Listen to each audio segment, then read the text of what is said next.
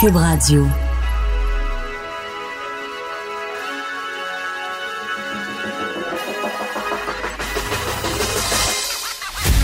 Jonathan Trudeau. Joe, Trudeau et Maude Boutet. Franchement dit. Cube Radio. Oh, bon mardi, on est le 8 octobre 2019. Bon, moi, Jonathan Trudeau, bienvenue dans Franchement dit à Cube Radio. Voyons. C'est dangereux de parler avec Fred avant de rentrer en ondes. OK, à Fred Rioux. Ben oui, c'est Oui, Fred dangereux. Rioux. Parler à Fred court, c'est dangereux. que- Non, mais je t'explique, c'est parce que je, je posais une question à Fred. T'as peut-être remarqué que je fais une espèce d'obsession avec la façon que euh, notre narrateur swing Master Bugaretti Oui, dans tu m'en le- parles ce qu'on souvent. appelle le jingle. Et je demandais à Fred si le jingle n'avait pas été refait. Parce que hier, à un moment donné, pendant une pause, ça m'a frappé. Je dis, ouais, il me semble qu'il donne moins de swing.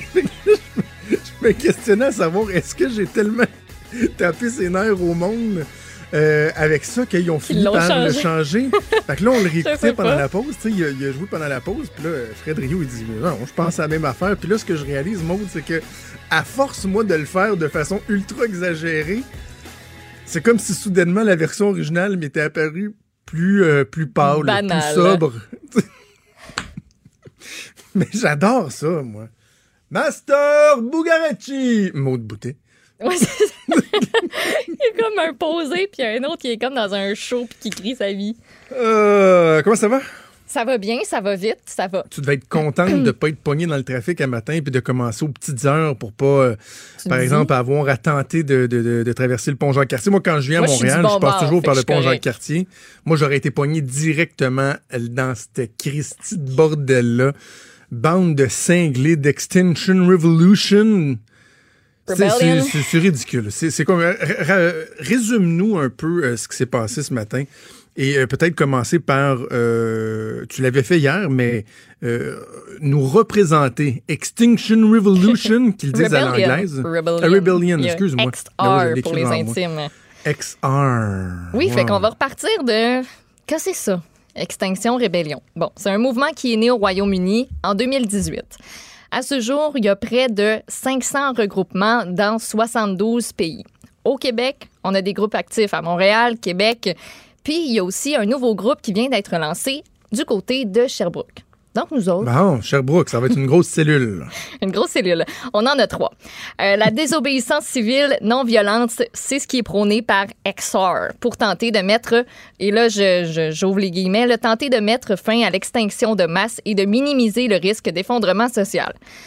Donc, en gros, selon eux, le temps n'est plus à la parole, mais aux actes, puis la désobéissance civile, ben, c'est la dernière solution possible pour qu'il y ait un changement radical, puis global de notre mode de vie. Le mouvement, en fin de semaine, a lancé deux semaines d'action à travers le monde. Le but, c'est de faire pression pour une action plus urgente, plus urgente, oui, contre les changements climatiques. Il y a eu beaucoup de marches, mais là, ce qu'on veut, c'est des actions concrètes. Donc, ce qui s'est passé ce matin, c'était seulement une suite logique. Je m'explique, il y a plusieurs dizaines de manifestants qui ont bloqué des ponts à Toronto, Halifax, Edmonton, Vancouver hier. Il y a aussi des viaducs qui ont été occupés, euh, certaines routes qui ont été bloquées. Dans le monde, au Royaume-Uni, le groupe prévoit, en fait, espère réunir de 20 000 à 30 000 personnes sur les deux semaines. On propose différentes actions. Euh, Puis, ben, c'est pas mal là le plus gros de la chose euh, au Royaume-Uni, mais on voit aussi des actions un peu partout en Europe, en Afrique, Royaume-Uni, euh, ça je l'ai dit, en Australie, New York, il y a aussi des actions. Euh, Entre autres, on prévoit du côté de l'Australie, si je me trompe pas, un défilé nu, un cortège funèbre pour la planète. Puis déjà dans le monde, il y a déjà eu quelques arrestations. Puis ça nous ramène à ici, à Montréal, ce matin, un petit peu avant 7 heures, on annonce que sur le pont Jacques-Cartier, euh, ben il y a trois champions qui sont en train de grimper la structure euh, pour aller, euh, ben là c'est ça, ils ont déployé, ils ont réussi à déployer des espèces de banderoles, pancartes. Euh, puis sur le pont même, ben il y avait aussi des manifestants qui étaient là, des représentants de XR pour ben faire valoir leurs points. Puis si vous vous dites, ben, eux autres, y en ont-tu fait d'autres actions ici au Québec? Ben oui, entre autres, en avril dernier, il y a eu deux actions qui nous ont un petit peu plus marqués. Euh, Il y Ah a oui? une trentaine de militants qui ont fait couler du faux sang fabriqués avec euh, du sirop puis du colorant alimentaire euh, pour représenter le sang de nos enfants et des peuples indigènes du Brésil et d'ailleurs. Il avait fait ça devant l'hôtel intercontinental de Montréal euh, parce qu'il y avait la ministre fédérale de l'environnement, euh, Madame McKenna, qui était présente, voulait former une coalition pour la protection de la nature.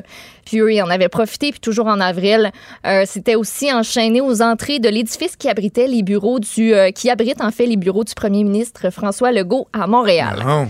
Si vous vous demandez aussi, ben, c'est-tu fini pour aujourd'hui, là? Ben non. Mais non. Ben non, c'est parce qu'il y en a d'autres qui sont ailleurs.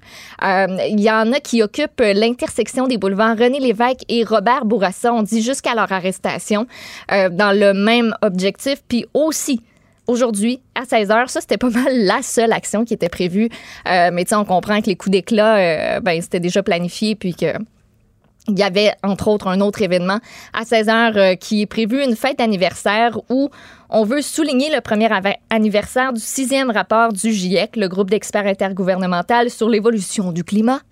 Et euh, ça, ça se passe à 16 heures, donc à la place du Canada. Ça se veut euh, pas mal plus mollo que de bloquer un Mais de. Mais tout ça, ça dure deux semaines. Donc, Ouais. attendez-vous à voir à Québec, Montréal, Sherbrooke d'autres actions du genre. C'est. Moi, je suis sans mots. Et d'ailleurs, si vous avez euh, une entrevue à écouter, là, parce qu'ils ont donné plusieurs entrevues depuis, euh, depuis ce matin, c'est vraiment celle que Benoît Dutrisac a fait. Ouais, avec ça le, le- le- le porte-parole. C'est, tu sais, des fois, c'est drôle parce que des fois, tu sais, tu as un invité en tête, puis là, tu as un collègue, que ce soit de, la- de ta station ou d'une autre station, qui fait l'entrevue avec cette personne-là, puis tu dis, hey, moi, je l'aurais plus, je pense, que je serais plus allé dans ce sens-là, ou je, je l'aurais amené de main. L'entrevue que le collègue Benoît a fait avec le porte-parole euh, d'Extinction Rébellion, c'est exactement l'entrevue que j'aurais voulu faire. Ouais, François. J'aurais pas pu le faire aussi bien que Benoît, parce que Benoît, c'est c'est Benoît, mais juste d'être capable de canaliser, de représenter le sentiment profond que les gens pognés dans le trafic ce matin ont pu avoir en les envoyant promener, là. Je sais pas si on a. Est-ce qu'on a l'extrait, Maud? Oui, on a un extrait, c'est François Léger-Boyer, donc qui est un des co-porte-parole d'Extinction Rébellion. Puis il faut savoir que lui aussi, il est formateur. Il donne des formations Ah euh, oui. pour montrer comment déso- la désobéissance civile, tout en restant pacifique. Euh, puis euh, ben, Benoît lui a posé euh, une question en fin d'entrevue. Savez-vous ce qu'ils vous répondent, les automobilistes, ce matin? Va donc chier. Ils disent va donc chier. Toi, puis ta fermeture de pont pour nous appuyer, pour nous défendre, va donc chier. C'est ça que les automobilistes se disent dans, dans, le, dans leur voiture ce matin. Vous venez de vous tirer dans le pied. Vous venez de perdre toute toute crédibilité que vous pouviez avoir. C'est dommage. Retournez donc à Edmonton Extension Rebellion. Bravo, bravo Benoît. C'est un peu cru, c'est un peu cru, puis euh, c'est correct. On est une euh, radio sur le web, hein, on peut s'en permettre des fois un peu plus. Il a bien fait de l'envoyer chier parce que c'est ça que les gens se disent. Vous êtes des crétins, vous êtes des imbéciles. Vous êtes, je vais utiliser un terme fort, mais je vais, je vais- mettre un autre qualificatif plus soft à côté pour, euh, pour le faire passer. Vous êtes des terroristes à gogoune. Vous êtes des terroristes à gogoune. Vous êtes complètement débiles parce que ce que vous faites là, c'est d'enfanchiniser la vie des gens, de nuire au bon fonctionnement d'une ville au complet. Avez-vous idée le nombre de personnes qui sont pas juste arrivées en retard au travail, là, que ça va avoir compliqué leur journée au complet? Des gens qui vont manquer des rencontres, des entrevues. Et Mario Dumont disait ça ce matin. Pensez juste à des gens, mettons, qui avaient des rendez-vous à l'hôpital. Tu sais, qui attendent depuis trois mois pour avoir un rendez-vous, une consultation, puis là, ils arrivent, puis ben, monsieur, vous êtes arrivé deux heures en retard, fait que votre rendez-vous, vous pouvez vous le mettre où on pense. C'est- ridicule. Si ces gens-là, Maud, se plaignent que ça fait 30 ans, comme le porte-parole de 32 ans disait, là, lui, dit, ça fait 30 ans qu'on crie ça, là, il a 32 ans. Si vous vous demandez pourquoi ça a été si long avant que les gens embarquent dans le mouvement, parce qu'il y en a un mouvement, là, puis les gens sont de plus en plus mobilisés.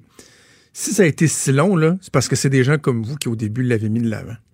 C'est parce que quand on a commencé à essayer de nous sensibiliser à la cause environnementale, c'était des imbéciles de Greenpeace qui faisaient des coups d'éclat comme ça. Et là, ce que vous faites là, et c'est ce qui choquait Benoît, puis je le comprends, tu sais, Benoît, euh, euh, Benoît est, très sensible euh, à ces questions-là. On a eu des, bons échanges, lui et moi, ensemble. C'est que tu dis, tu sais, il y a des gens qui par tous les moyens de sensibiliser le monde, d'embarquer, de mobiliser. Et ces crétins-là viennent de faire prendre à peu près 12 pas de recul. Ou en termes de temps, deux ans de recul, tiens, deux, trois ans. Puis tu sais, je comprends qu'on veut faire un coup d'éclat puis qu'on veut se faire remarquer puis tout ça, mais on en parlait ici au bureau puis on sortait l'exemple de Steven Guilbeault. Rappelles-tu quand il avait euh, été sur la tour du CN, là, il était avec Greenpeace, ils Ouais. avaient escaladé la façade de la tour du CN, ben ça avait marqué tout le monde, ça avait fait parler euh, pendant, tu sais, un, un bon bout. Moi, je, je vais te dire, j'avais six ans là, à ce moment-là, fait que je m'en rappelle pas. Euh, mais tu sais, ça a fait la manchette puis ça avait été remarqué, ça a frappé. Il avait déroulé une banderole. Euh, C'était marqué euh, Canada and Bush Climate Killers. Ça avait marqué les esprits, mais ça avait pas perturbé la vie des gens comme ça l'a été ce matin. Ça avait pas fait CHIR en bon français. Hein, puis ça a pollué, là. Euh, Il y a Louise, une auditrice, qui me fait remarquer que euh, ça a pollué pas à peu près, là. Ouais, C'est vrai, as-tu idée le nombre de chars installés dans le trafic? Euh, les camions de pompiers, les ci, les ça, ils ont fait beaucoup, beaucoup de pollution ce matin. Certains Ben diront, oui. oui, c'est. Non, non, mais c'est parce que si vous prônez, juste avant d'entrer en onde, il y avait un autre porte-parole. La première batch a été arrêtée. Espérons qu'ils vont rester le plus longtemps possible derrière les barreaux. D'ailleurs, petite parenthèse, là, euh, on aura noté qu'ils n'ont pas été menottés. Ça, ça m'insulte profondément. Jean-François Guérin euh, en parlait avec Jean-François Brochu, le- l'ex-policier. euh, quand ils ont descendu les grimpeurs, ils ont fait vider leur sac, tout ça, sont embarqués bien relax dans l'auto de police. Ben là, Les ça aurait menottes sont quoi, où? pour vrai? Ben mais c'est un symbole. C'est un symbole. Tu te- non, non, tu, tu, tu poses un geste illégal, tu te fais arrêter, tu as des menottes, Maud. Ben moi, ça, ça me fait pas un pli, là. C'est juste embarque dans le champ puis on s'en va au Mominou, là. Non, je, je, je refuse que ces gens-là soient traités avec le moindre égard. Je dis pas qu'il faut qu'ils se fassent fesser dessus, mais je vois pas pourquoi eux auraient des passes droits par rapport à quelqu'un d'autre qui pose un geste qui est illégal puis qui se fait arrêter puis qui se fait mettre des menottes. Voyons donc. Je comprends, mais ça me dérange pas, là. Maude, Ben oui, Nathalie mais Normando a été menottée. Je oui, Normando qui sont allés réveiller à 5 heures du matin, ils l'ont menotté pour être sûr qu'elle se sauve pas. Des gens qui viennent enfantiser la vie du monde en paralysant euh, la circulation, en paralysant un centre-ville. Je m'excuse, tu te mérites des menottes. Je- Ben non, oui, je te comprends. Là, mais, euh, euh, c'est c'est pas ben, c'est ça, c'est le symbole, parce qu'au final, ils sont arrêtés, puis euh, ils sont arrêtés Ils dans les deux comme un autre pas, par exemple. là. Mais bref, le, le porte-parole, là, le, dans, on est dans la deuxième vague de porte-parole, un jeune Ramirez qui avait une face de fendant. Je sais pas si t'as vu, t'as vu ça passer à LCN. Euh, lui, il disait que, parce que Jean-François Guérin il disait, ouais, mais attendez, là, on en parle plus que jamais. Vous êtes là à dire qu'il se passe rien. Lui a dit à Jean-François Guérin que tous les partis politiques fédéraux en ce moment, il n'y en a pas un qui répondait à leurs exigences et que même le Parti vert, que le, parti, le plan du Parti vert n'était pas bon, que c'était pas suffisant donné, ce sont des extrémistes. C'est- ridicule. Il faut qu'on écoute un extrait de- d'une des championnes qui a grimpé, une, une euh, des, euh, des, des grimpeuses qui a fait un genre de Facebook Live alors qu'elle était euh, au sommet du pont Jean-Cartier. Donc on est ici pas pour rien, on est ici à cause qu'il y a une urgence, on est ici parce qu'il y a 500 000 personnes à Montréal, des centaines de milliers de personnes au Québec qui ont marché, des millions de personnes dans le monde qui ont marché le 27 septembre et ils ne sont pas entendus. Donc, des centaines de milliers de personnes je- il y a comme une espèce de coulage, désolé, on entendait un autre bruit en arrière. Euh, la personne dit on était 500 000 à marcher le 27 septembre, puis il se passe rien. Le porte-parole aussi qui donnait des entrevues un matin disait la même chose. Il y a 500 000 personnes qui ont marché. Hey, c'était le 27 septembre. ça fait même pas une semaine. Ça fait 12 jours à peu près. 27, c'est 27, 4, ouais, c'est ça. Ça fait comme 12 jours. Et là, vous chialez que ça n'a pas eu d'impact, mais un vous auriez voulu quoi? Que le lendemain euh, de cette marche-là, on suspende l'utilisation des véhicules? Que le gouvernement euh, fédéral annonce la fin de l'exploitation des sables bitumineux? Un puits de pétrole, fini. On interdit les chars. C'est pas réaliste. Durant cette marche-là, d'ailleurs, euh, Extinction Rébellion estime avoir recruté 1400 personnes qui sont intéressées à en apprendre davantage sur le groupe. Fait à en apprendre. On ne sait pas s'ils vont en faire partie au final, là, mais juste à dire que ça a été aussi un moment de, recrutement euh, bien profitable, cette marche. Bah, non, mais c'est sûr. C'est puis même correct de, de se rallier à une cause ou à un groupe, mais Oui, oui. faut, faut, sa- faut savoir aussi dans quoi on s'embarque. là. Je sais pas si tout le monde euh, euh, était Ah non, bien, non, mais c'est sûr au qu'il y a des gens qui sont sensibles à ça, un monde. Là, et puis même ce matin, avec le geste qu'ils ont posé, probablement que leur, leur euh, membership va, va- va exploser. Là. toute chose étant relative. Sauf qu'il reste que les, la masse critique, les gens, là, monsieur, madame, tout le monde, eux autres qui ont décroché, sont enragés. Et pour un bon moment encore, puis surtout s'ils multiplient le, le- ce genre de, de, de, de coups d'éclat, euh, ils vont devenir imperméables. Les oreilles, ça va comme être un, un buzz. Ça va... Quand ils vont entendre parler d'environnement. Ils font juste nuire à leur cause plutôt que d'aider. Bref, euh, on va continuer à surveiller ça au courant euh, de la matinée, au courant de la journée, puis au courant des prochains jours, parce que Maud le disait, c'est deux semaines euh, de perturbation. Alors, on va suivre ça de très près. Quelle bande de champions. Bougez pas, on revient.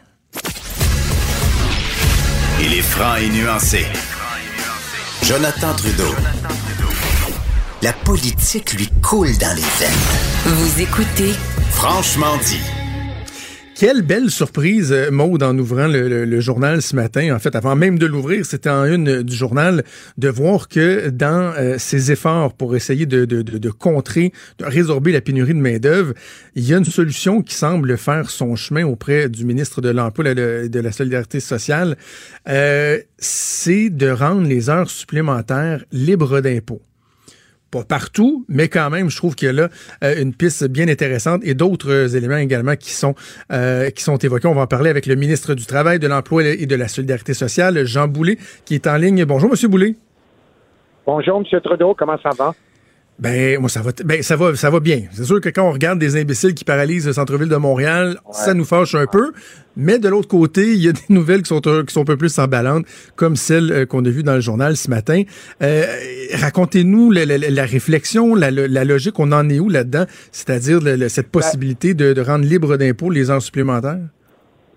Vous savez, euh, on, est confronté à ce phénomène-là de rareté de main-d'œuvre dans tous les secteurs, dans tout- toutes les régions au Québec. La population vieillit, le nombre de personnes en âge de travailler diminue, conjugué à la croissance économique. Ça, ça exacerbe ce, ce phénomène-là et c'est devenu un défi de société parce qu'il y a des entreprises, vous le savez, qui doivent fermer, faire des licenciements, des mises à pied à cause d'un manque de main-d'œuvre. Moi, j'ai annoncé des, des stratégies, un plan d'action. Euh, un de mes fronts d'intervention, c'est l'intégration des bassins de main-d'œuvre sous-représentés, comme les travailleurs expérimentés, les jeunes, les personnes immigrantes, les prestataires d'aide sociale, les chômeurs et autres. Et, et dans les mesures que, euh, qui ont été portées à mon attention, puis je sais que ça a été mis en application dans certains pays, dont la France, c'est ce qu'on appelle la défiscalisation du temps supplémentaire. Oui. Là, je suis à- au stade de la réflexion. Je veux analyser bien les impacts euh, au niveau de l'application des conventions collectives, la diminution des, des revenus fiscaux, euh, l'impact sur la productivité. Bon, il y a des incidences et là, j'en suis à ce stade-là et je veux amorcer, approfondir ma réflexion. Ça m'apparaît être une avenue qui, qui peut être intéressante.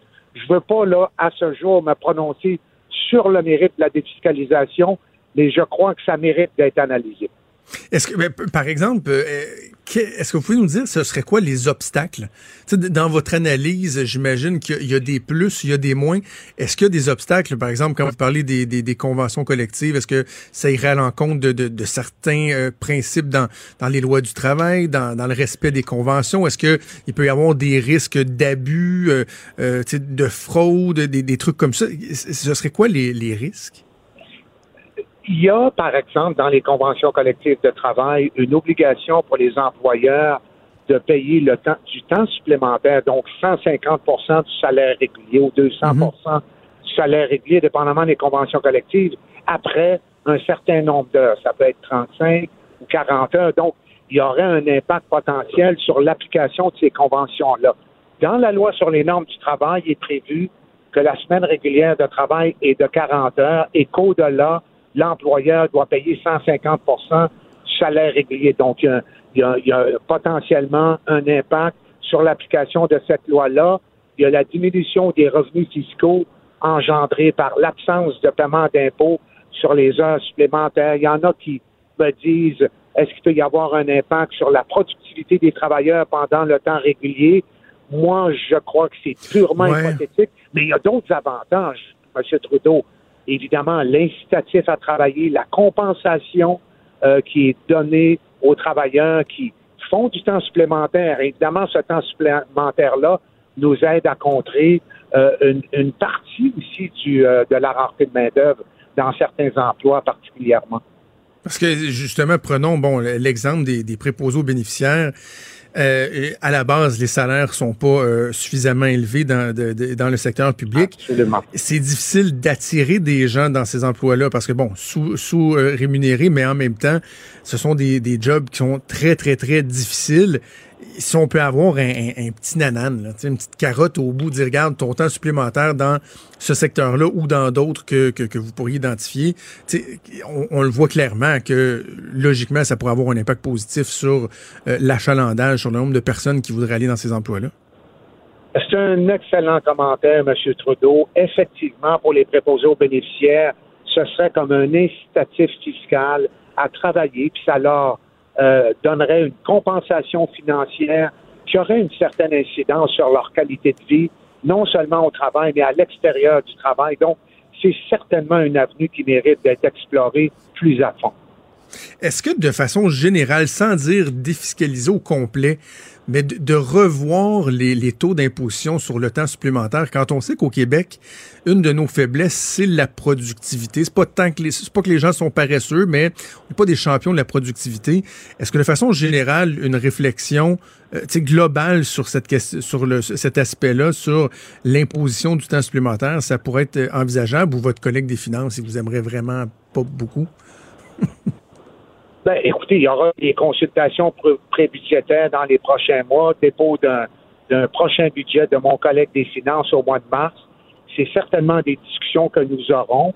Euh, vous avez raison, la productivité, on a des écarts importants euh, juste avec l'Ontario.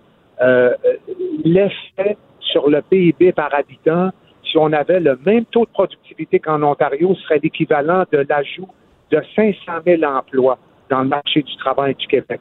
Et tous les économistes me disent, pour améliorer la productivité, il ne faut pas travailler plus nécessairement, il faut travailler mieux, puis ça passe par l'automatisation, la numérisation, la mm. robotisation et, autres. Mais il faut faire ça.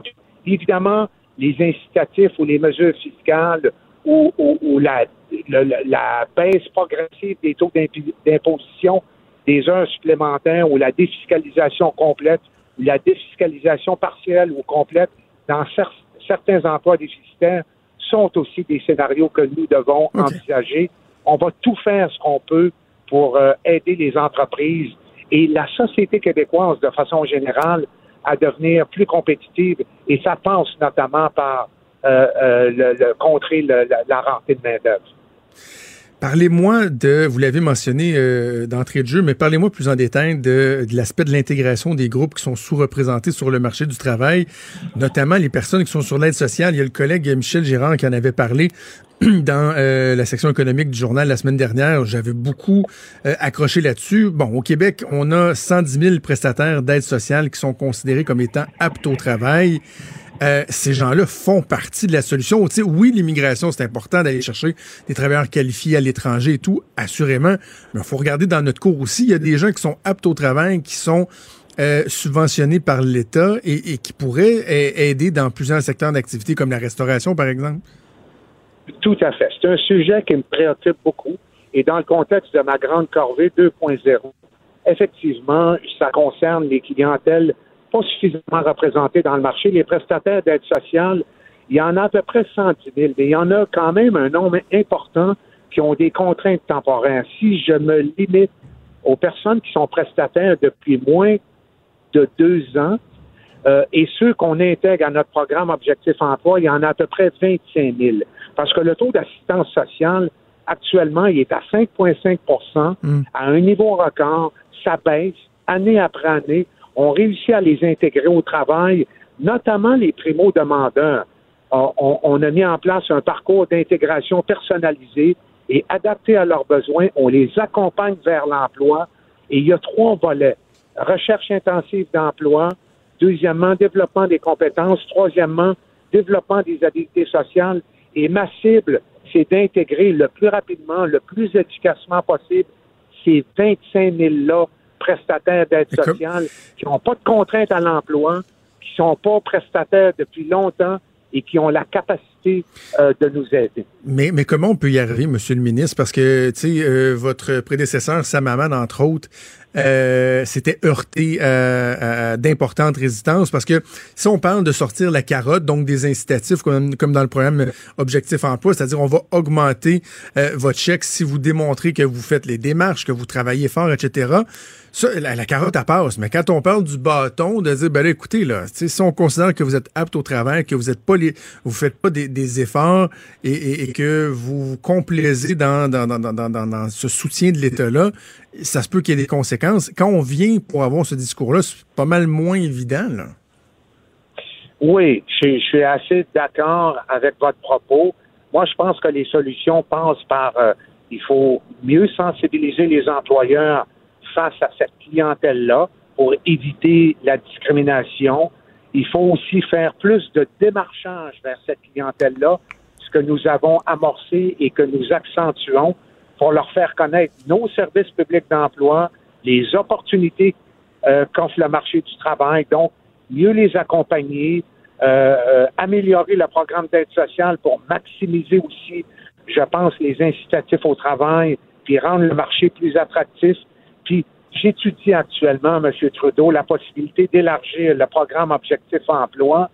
Euh, euh, ça, ça requerrait éventuellement des modifications législatives, mais il faut il faut savoir qu'il y a des prestataires qui ont besoin aussi de développer leurs habiletés sociales, ne savent pas comment faire, comment euh, chercher un emploi, comment être informé des opportunités que le marché offre.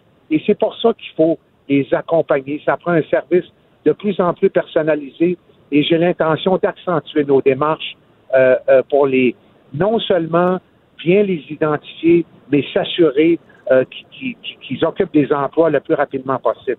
Mais on, fait quoi quand ils veulent rien savoir, M. le ministre, par exemple? Ben, il y a des sanctions, mais moi, je ne suis pas un partisan des sanctions. Je pense qu'il faut les inciter. il y a déjà des montants d'argent ils adhèrent au programme de recherche intensive d'emploi. Ils obtiennent 152 dollars de plus par mois pour le développement des habiletés, un autre 152 dollars par mois, puis 240 dollars par mois pour le développement des compétences dans le cas d'une famille monoparentale. Fait qu'on a des incitatifs financiers.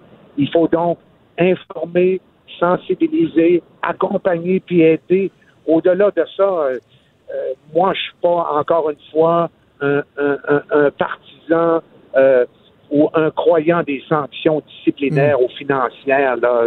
Je pense pas que ce soit la meilleure direction à emprunter. OK, ben on va suivre ça, on va suivre le, travail entourant le, budget. Je trouve qu'il y a des pistes qui sont très intéressantes. Jean Boulet, ministre du Travail, de l'Emploi et de la Solidarité sociale. Merci, nous avons parlé. Merci, M. Trudeau. Bonne journée. Franchement dit. Jonathan Trudeau. Et Maude Boutet. Appelez ou textez au 187 Cube Radio. 1877 827 2346. Cube Radio. Cube Radio.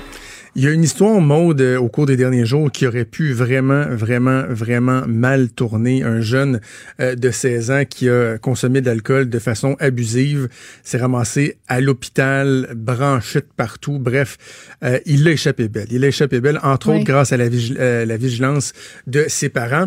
Et il y a la mère de ce jeune-là qui a fait une publication sur Facebook, une longue publication. Puis tu sais, des fois, c'est rare qu'on va jusqu'au bout de très, très longues publications. Mais celle-là... Oh, oui. Oh, oui on, lit ça jusqu'au dernier mot. Déjà 15 000 partages, des milliers de commentaires. Et euh, j'avais envie qu'on en discute euh, avec euh, cette mère de famille, qu'elle puisse nous raconter l'histoire et aussi, bon, les effets qu'on pense que ça pourrait avoir là, de, cette publication-là. On va donc aller rejoindre Mme Sophie Laroche qui est au bout du fil. Bonjour, Mme Laroche. Bonjour. Merci, merci d'accepter de, de, nous parler. C'est très apprécié. Écoutez, j'ai envie de bien simplement de vous euh, demander de nous raconter euh, votre histoire, euh, c'est-à-dire qu'est-ce qui s'est passé en fin de semaine lorsque votre fils de 16 ans a invité trois de ses, de ses amis à passer la fin de semaine chez vous? Oui, bon ben euh, en premier lieu, c'est pas un enfant qui est un enfant problème, hein. c'est pas un enfant qui est typiquement là, le portrait qu'on aurait pu penser que qu'on aurait eu une fin de semaine comme ça. Euh, c'est un enfant qui est sage, c'est pas un garçon qui a des gangs, c'est pas un consommateur de rien, c'est un gamer. Eux, leur fun, c'est de jouer en ligne, puis ça s'arrête là. Donc, euh, euh, il m'arrive avec, ben, je vais avoir des amis en fin de semaine. Et pour vrai, mon garçon, il a 16 ans, et je pense que c'est la deuxième ou la troisième fois de sa vie qu'il a des amis comme ça à la maison, parce que ils jouent en ligne, ils n'ont pas besoin d'être ensemble. OK. Donc, euh, bon, OK, parfait. Euh, bon, on est une famille qui est quand même assez ouverte. On n'a pas de tabou. Mes enfants, on est assez proches de nos enfants. Donc, euh, ils m'auraient demandé, je peux-tu consommer de l'alcool? il n'y aurait pas eu d'interdit probablement. Mais là, je ne l'ai pas su. Je n'étais pas au courant. Euh, bon, le vendredi, ils ont joué aux jeux vidéo. Ensuite, euh, nous, on coupe la connexion la nuit. Donc là, ils, ont, ils ont passé une nuit à jouer à des jeux de société. On était contents. Bon, ben, tu sais, c'est quatre euh, gamers qui font autre chose que jouer. Là, ben oui. C'est quand même extraordinaire. et le samedi, ça a été un mélange de tout. Là. Donc, jeux de société, jeux vidéo et manger comme des ados savent si bien vu d'un frigidaire. Là. Et euh, moi, la dernière fois que je les ai euh, comme entrevus, il devait être autour de 6 heures, puis il y avait aucun indice qui me permettait qu'il y avait de, la, de croire qu'il y avait de la boisson ou qu'il avait consommé ou quoi que ce soit. Et euh, nous, on est en train de préparer le repas. Donc, moi, je suis à la cuisine, mon conjoint est en train de faire du barbecue dehors. Et il y a un ami dans la gang qui vient chercher mon chum, il dit On a besoin d'aide, Émile est pris dans un arbre. Fait que là, mon, mon fils fait quasiment six pieds de haut, il fait 230 livres. La réponse de mon du père, ça a été ben là, s'il est monté dans un arbre, il va finir par descendre. Ben oui. c'est quoi ça? Mais on comprenait pas l'urgence euh, de la situation. faut dire ici que les, les, les jeunes garçons, c'est tous des, des, garçons qui ont un TSA, donc qui ont un diagnostic d'autisme. Donc, des fois, le message est peut-être un petit peu moins explicite là, pour nous. Il faut, faut décoder. Euh, on n'a pas compris l'urgence euh, à ce moment-là. Il n'y avait pas d'urgence, lui, dans sa voix.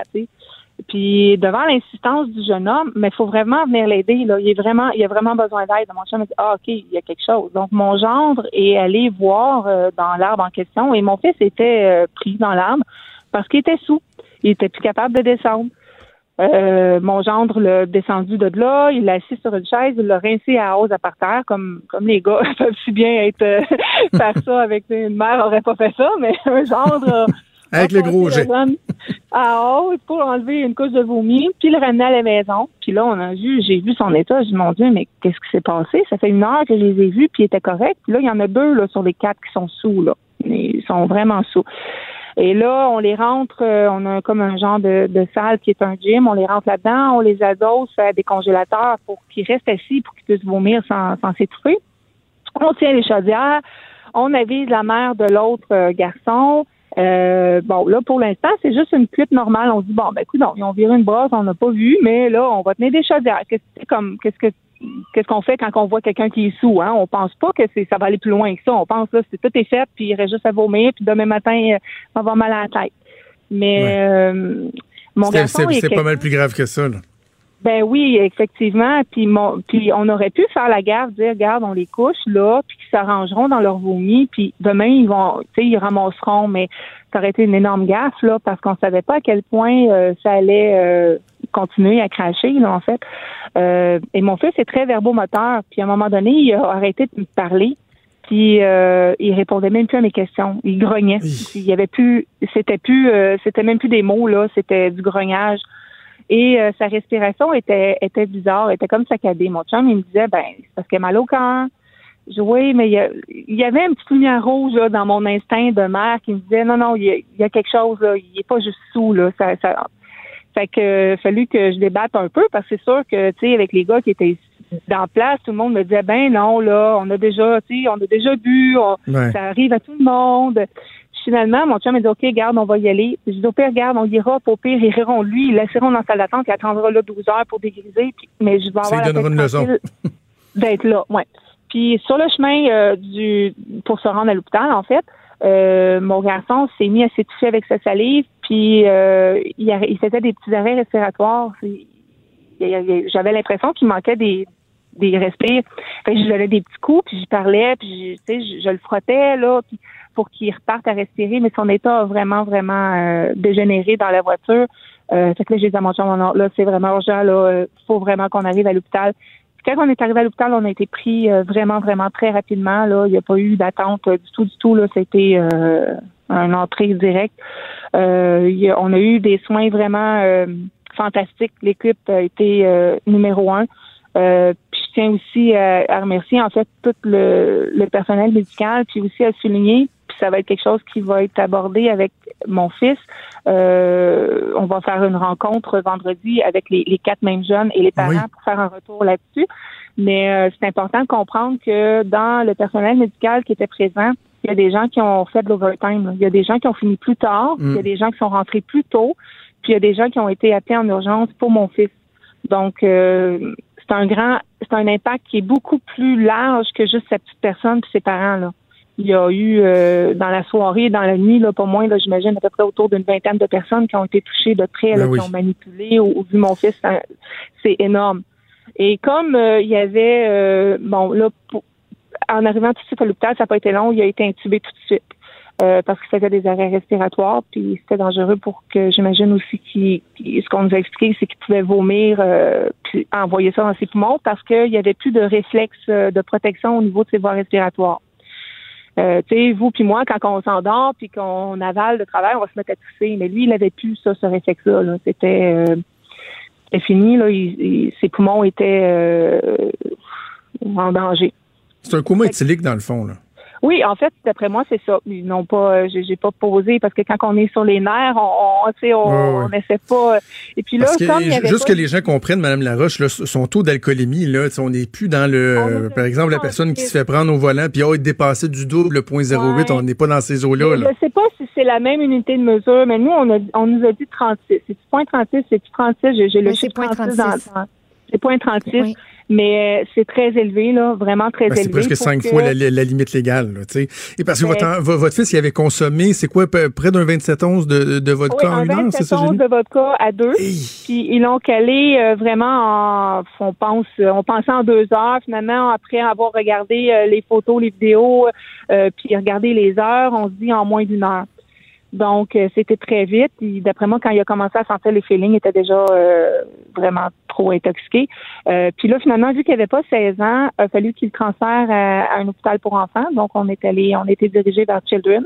Fait qu'encore là, ben, c'est une ambulance avec un, un inhalo qui était avec lui durant le trajet. C'est, c'est énorme, là, comme euh, ce que ça a pris. Et rendu là-bas encore, on a été accueillis vraiment, on est attendu, on a été supporté. L'équipe là-bas est fantastique. J'ai, j'ai eu un moment donné, j'ai eu les jambes molles.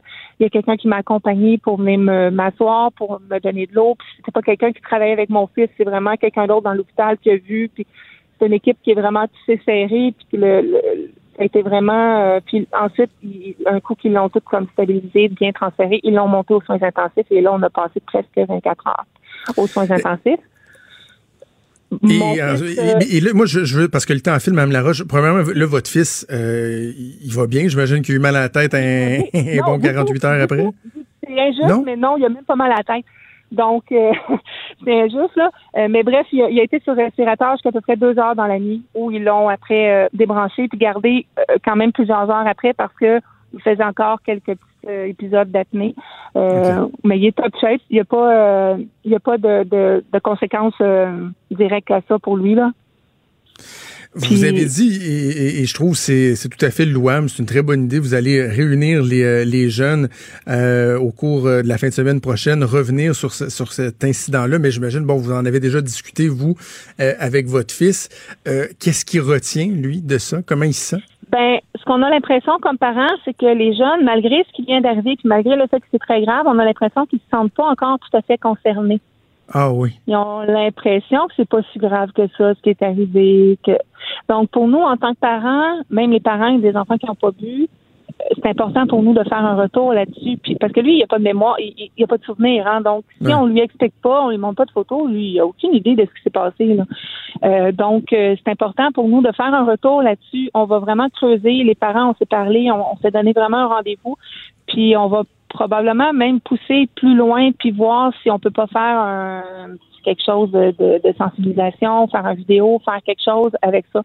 Parce qu'en tant que parent, on n'est pas au courant de. Ben, en fait, les, les jeunes non plus le sont pas au courant. On banalise hein, l'alcool beaucoup. Mm. C'est juste de l'alcool, il va vomir, il va être correct.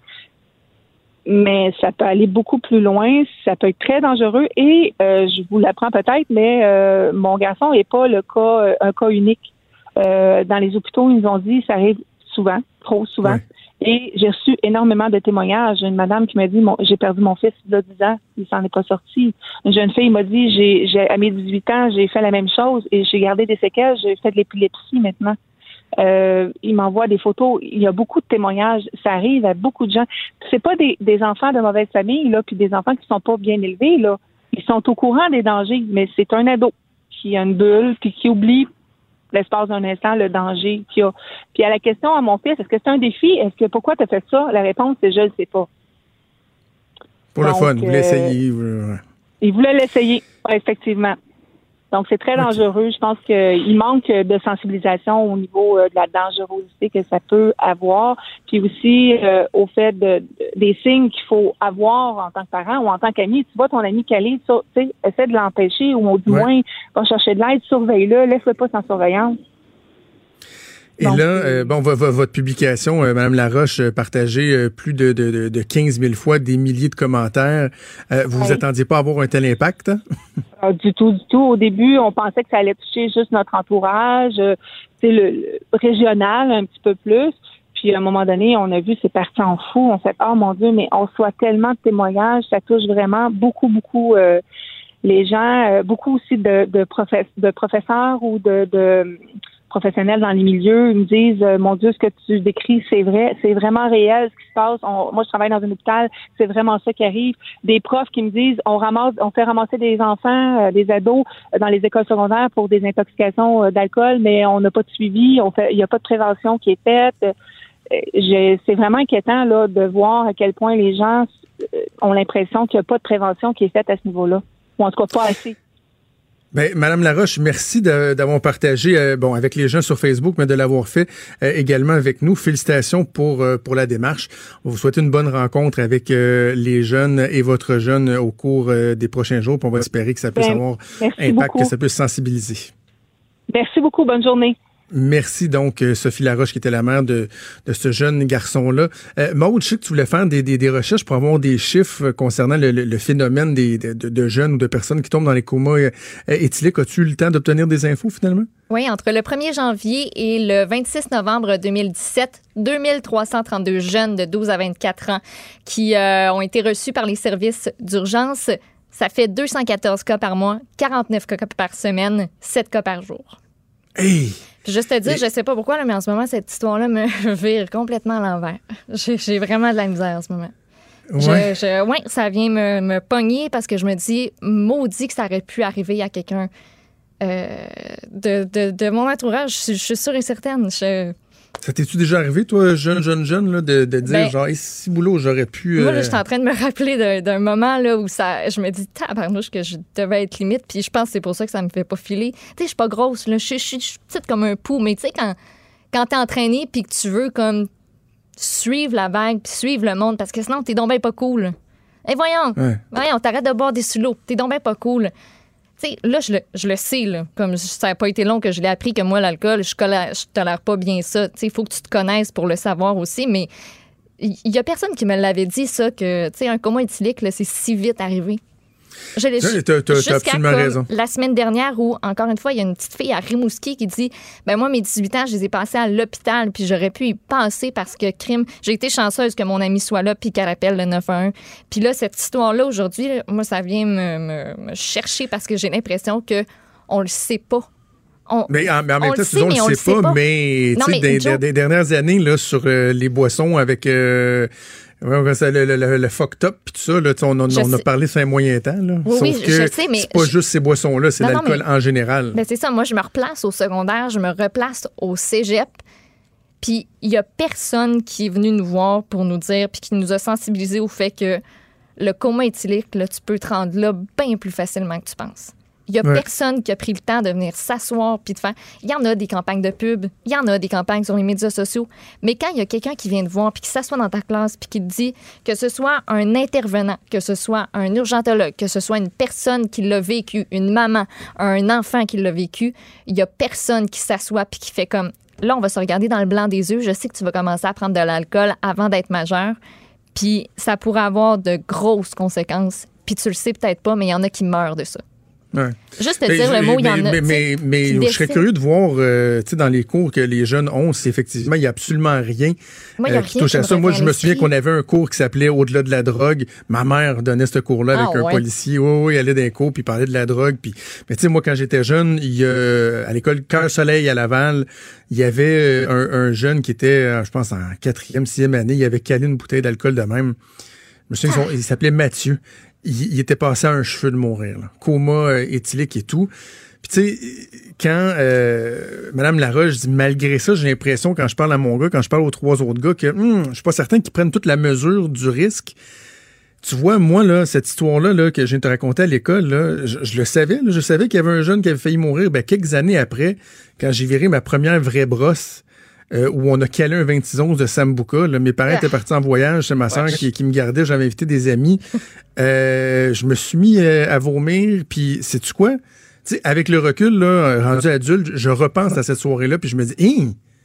Tu sais, je, je, j'étais pas probablement là, hein? pas loin de, de, de me mettre dans le trouble, euh, dans le trouble comme ça. Mais quand t'es jeune, tu sais, t'es, t'es, t'es naïf, t'es un peu innocent.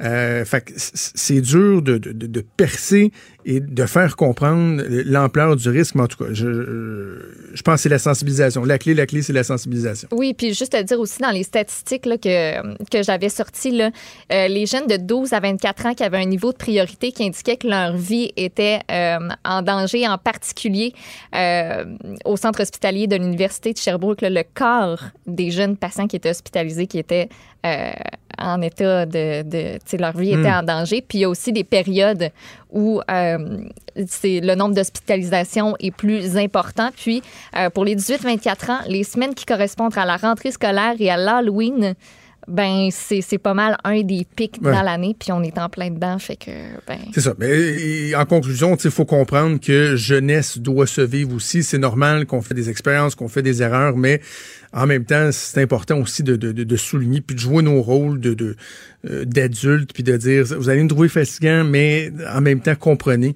euh, qu'il y a des risques. Oui, vivez votre vie, mais comprenez qu'il y a des risques associés à tout ça. Merci Maud, on va faire une pause et on revient dans quelques instants. Des débats, des commentaires, des opinions. Ça, c'est franchement dit. Cube Radio. On va parler politique américaine avec Luc La Liberté qui est en studio avec moi ici sur la colline parlementaire. Salut Luc. Bonjour, Jonathan. Euh, évidemment, on va parler de ce qui s'est passé hier, le recul de Trump Ouais. sur la Syrie et tout. Mais avant, euh, revenons sur toute l'histoire du, euh, du, euh, du processus d'impeachment, de destitution. C'est quoi cette histoire de second lanceur d'alerte qui, euh, qui a sorti au cours de la fin de semaine? Donc, il y a une deuxième personne qui voudrait se faire entendre aussi, qui aurait eu connaissance de propos ou quoi que ce Ben, soit? c'est encore plus près. Je sais pas si les, nos auditeurs se souviennent bien que le premier lanceur d'alerte, lui, ce qu'il avait fait, c'est un ancien. Tout ce qu'on tout ce qu'on connaît de son, son bagage ou de ses antécédents, c'est que c'est un ancien de la CIA. Donc, lui euh, travaille dans l'entourage de M. Trump et il collige un certain nombre de témoignages sur le contenu de la conversation. Et quand il collige ces sources-là, grosso modo, ben, il se rapporte à son supérieur, M. McGuire, qui est le responsable national de, de renseignement, et il dit qu'est-ce que je fais avec ça?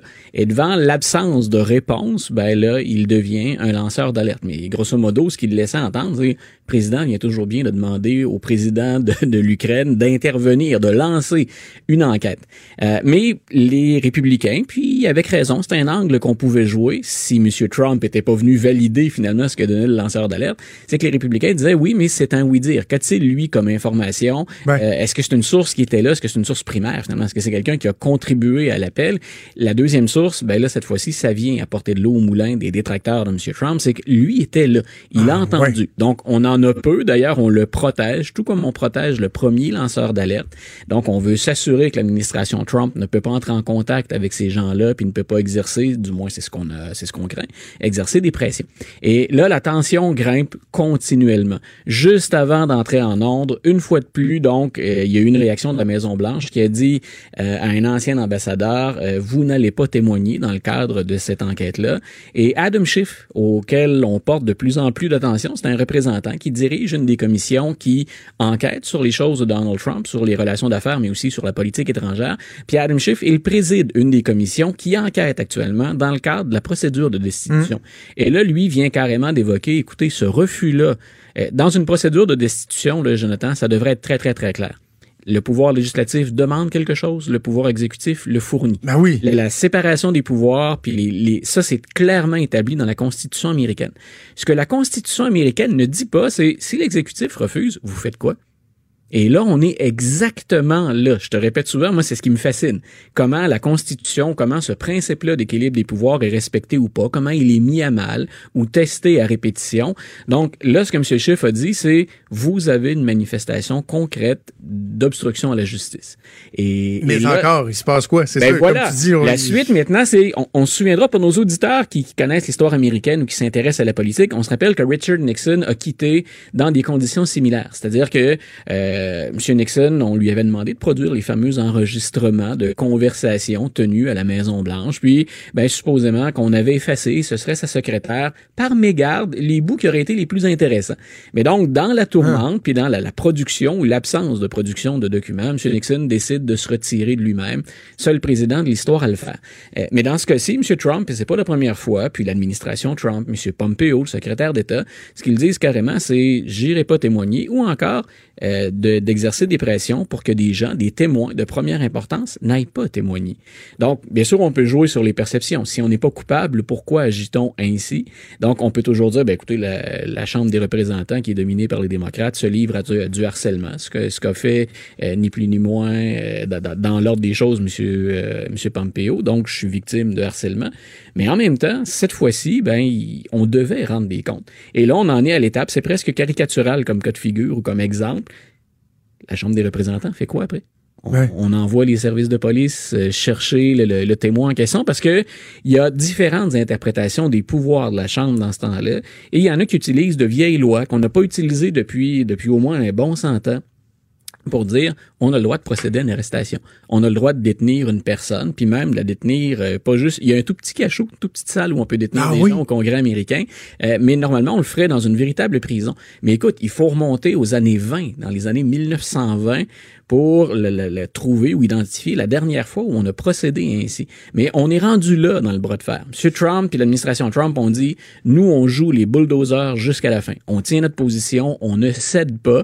Puis, euh, pour te démontrer à quel point on est convaincu qu'on peut gagner là-dedans, ou encore que c'est un une frime, mais on la pousse au maximum, le chef de cabinet de M. Trump, M. Mulvaney, a dit, Donald Trump, là, ce que sont en train de faire les démocrates, nous, on va résister, et ça va permettre à Donald Trump de remporter 45 États sur 50 en 2020. Ben oui. Euh, 45 États, là, je- écoute, là, c'est l'historien qui embarque. puis Je, je, je- j'ai pas, j'ai pas mes sources proches, mais il faut remonter à l'époque de Ronald Reagan pour avoir ça, une victoire écrasante. là. Et tu imagines, bien sûr, le nombre d'États qui actuellement sont démocrates, qui devraient Qui devraient virer, en euh, faveur de, de- des républicains pour la prochaine élection. La semaine dernière, on parlait de, de l'importance dans tout ce grand jeu-là des, des républicains. Tu sais, on disait, est-ce que Donald Trump, à force de faire des sorties intempestives, va pas finir par se mettre suffisamment éventuellement de républicains à dos pour que le, le- le- le Sénat aux deux tiers confirme euh, la destitution? Évidemment, on n'est pas rendu là, mais avec les coups de gueule des euh, derniers jours, toutes ces histoires-là de, de- de manque de transparence, est-ce qu'on sent certains mouvements? Est-ce a des, des républicains qui se distancient de Trump ou c'est encore relativement tranquille? En politique intérieure, c'est encore relativement tranquille, mais ce qui est intéressant, c'est qu'en politique étrangère, les républicains s'ouvrent beaucoup plus euh, à des critiques du président. Euh, on va peut-être avoir la, la- la chance ou le temps de parler du, du dossier de la, de la Syrie puis de la position de, de Donald Trump. Là, hier, depuis hier, on a littéralement une fronde républicaine, euh, des commentateurs de Fox News, des élus toujours fidèles à M. Trump qui là disent non, en politique étrangère, ça ne va plus, dans le dossier syrien, encore moins.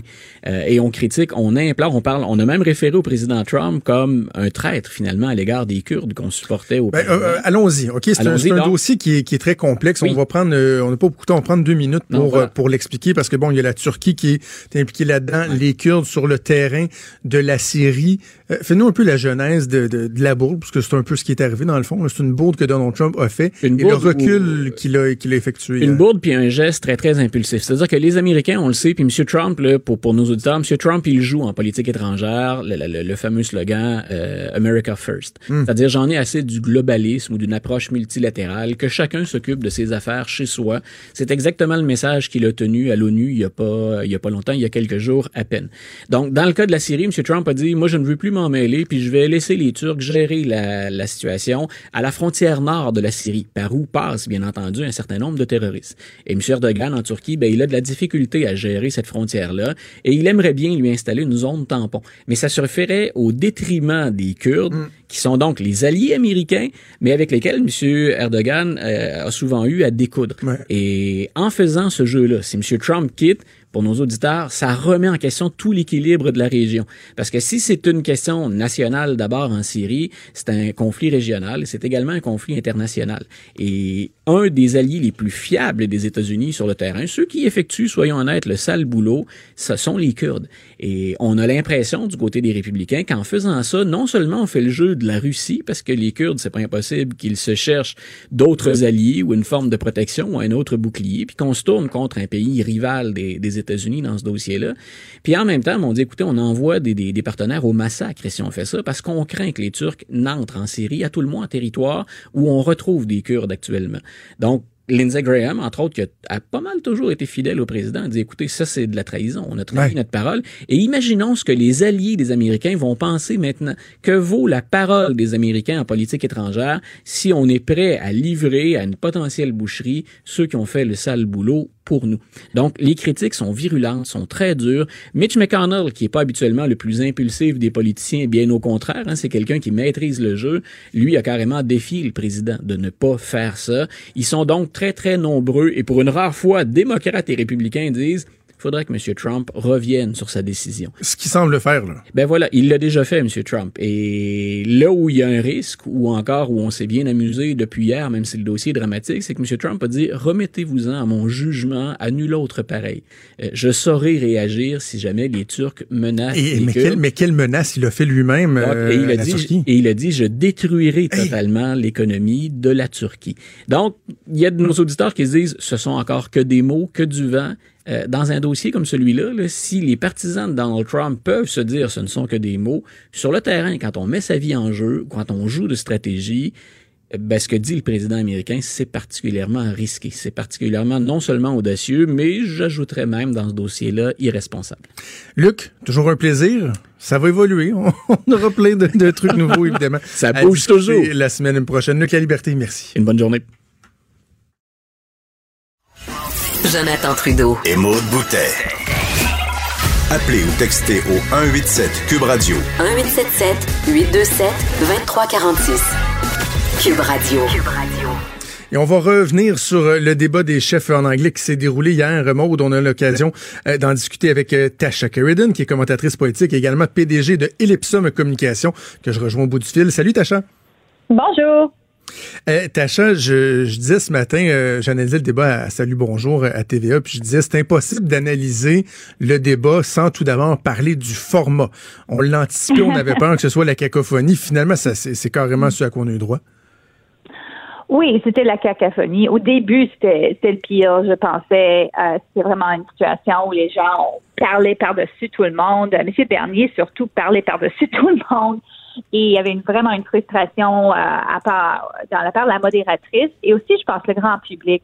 Euh, c'est difficile avec six personnes hein, de, de gérer la situation. Moi, ce que j'ai apprécié dans le débat, c'était le fait que les chefs posaient des questions entre eux. Euh, c'était intéressant, puis c'était les, les- je pense les, les interactions les plus intéressantes et les plus pointues. Mais quand il s'agissait de tout le monde essayant de parler en même temps, euh, d'avoir son mot, oui, c'était la cacophonie. OK. Euh, commençons peut-être avec euh, Andrew Scheer. On avait l'impression que euh, sa campagne était euh, en déroute. Euh, à ton, euh, à, ton analyse, est-ce qu'il a réussi à, à freiner, euh, à freiner cette, cette descente-là? Hier? Bon, tout d'abord en sortant beaucoup plus agressif, beaucoup plus affirmatif. Est-ce qu'il a atteint certains objectifs hier? Je pense que oui. Il a atteint certains objectifs et euh, en faisant aussi les clips qui ont joué la journée après. Parce que c'est pas tout le monde qui regarde le débat. Hein. Oui. C'est, pas le grand public qui, qui est collé pour deux heures. Mais les clips qui sont sur, qui sont sortis, par exemple, quand il dit à M. Trudeau euh, au début que c'est une fraude, par exemple, euh, ces, ces clips-là ont joué beaucoup.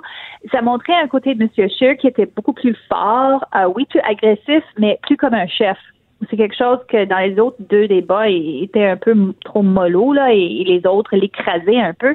Ici, c'était lui qui était le bulldozer.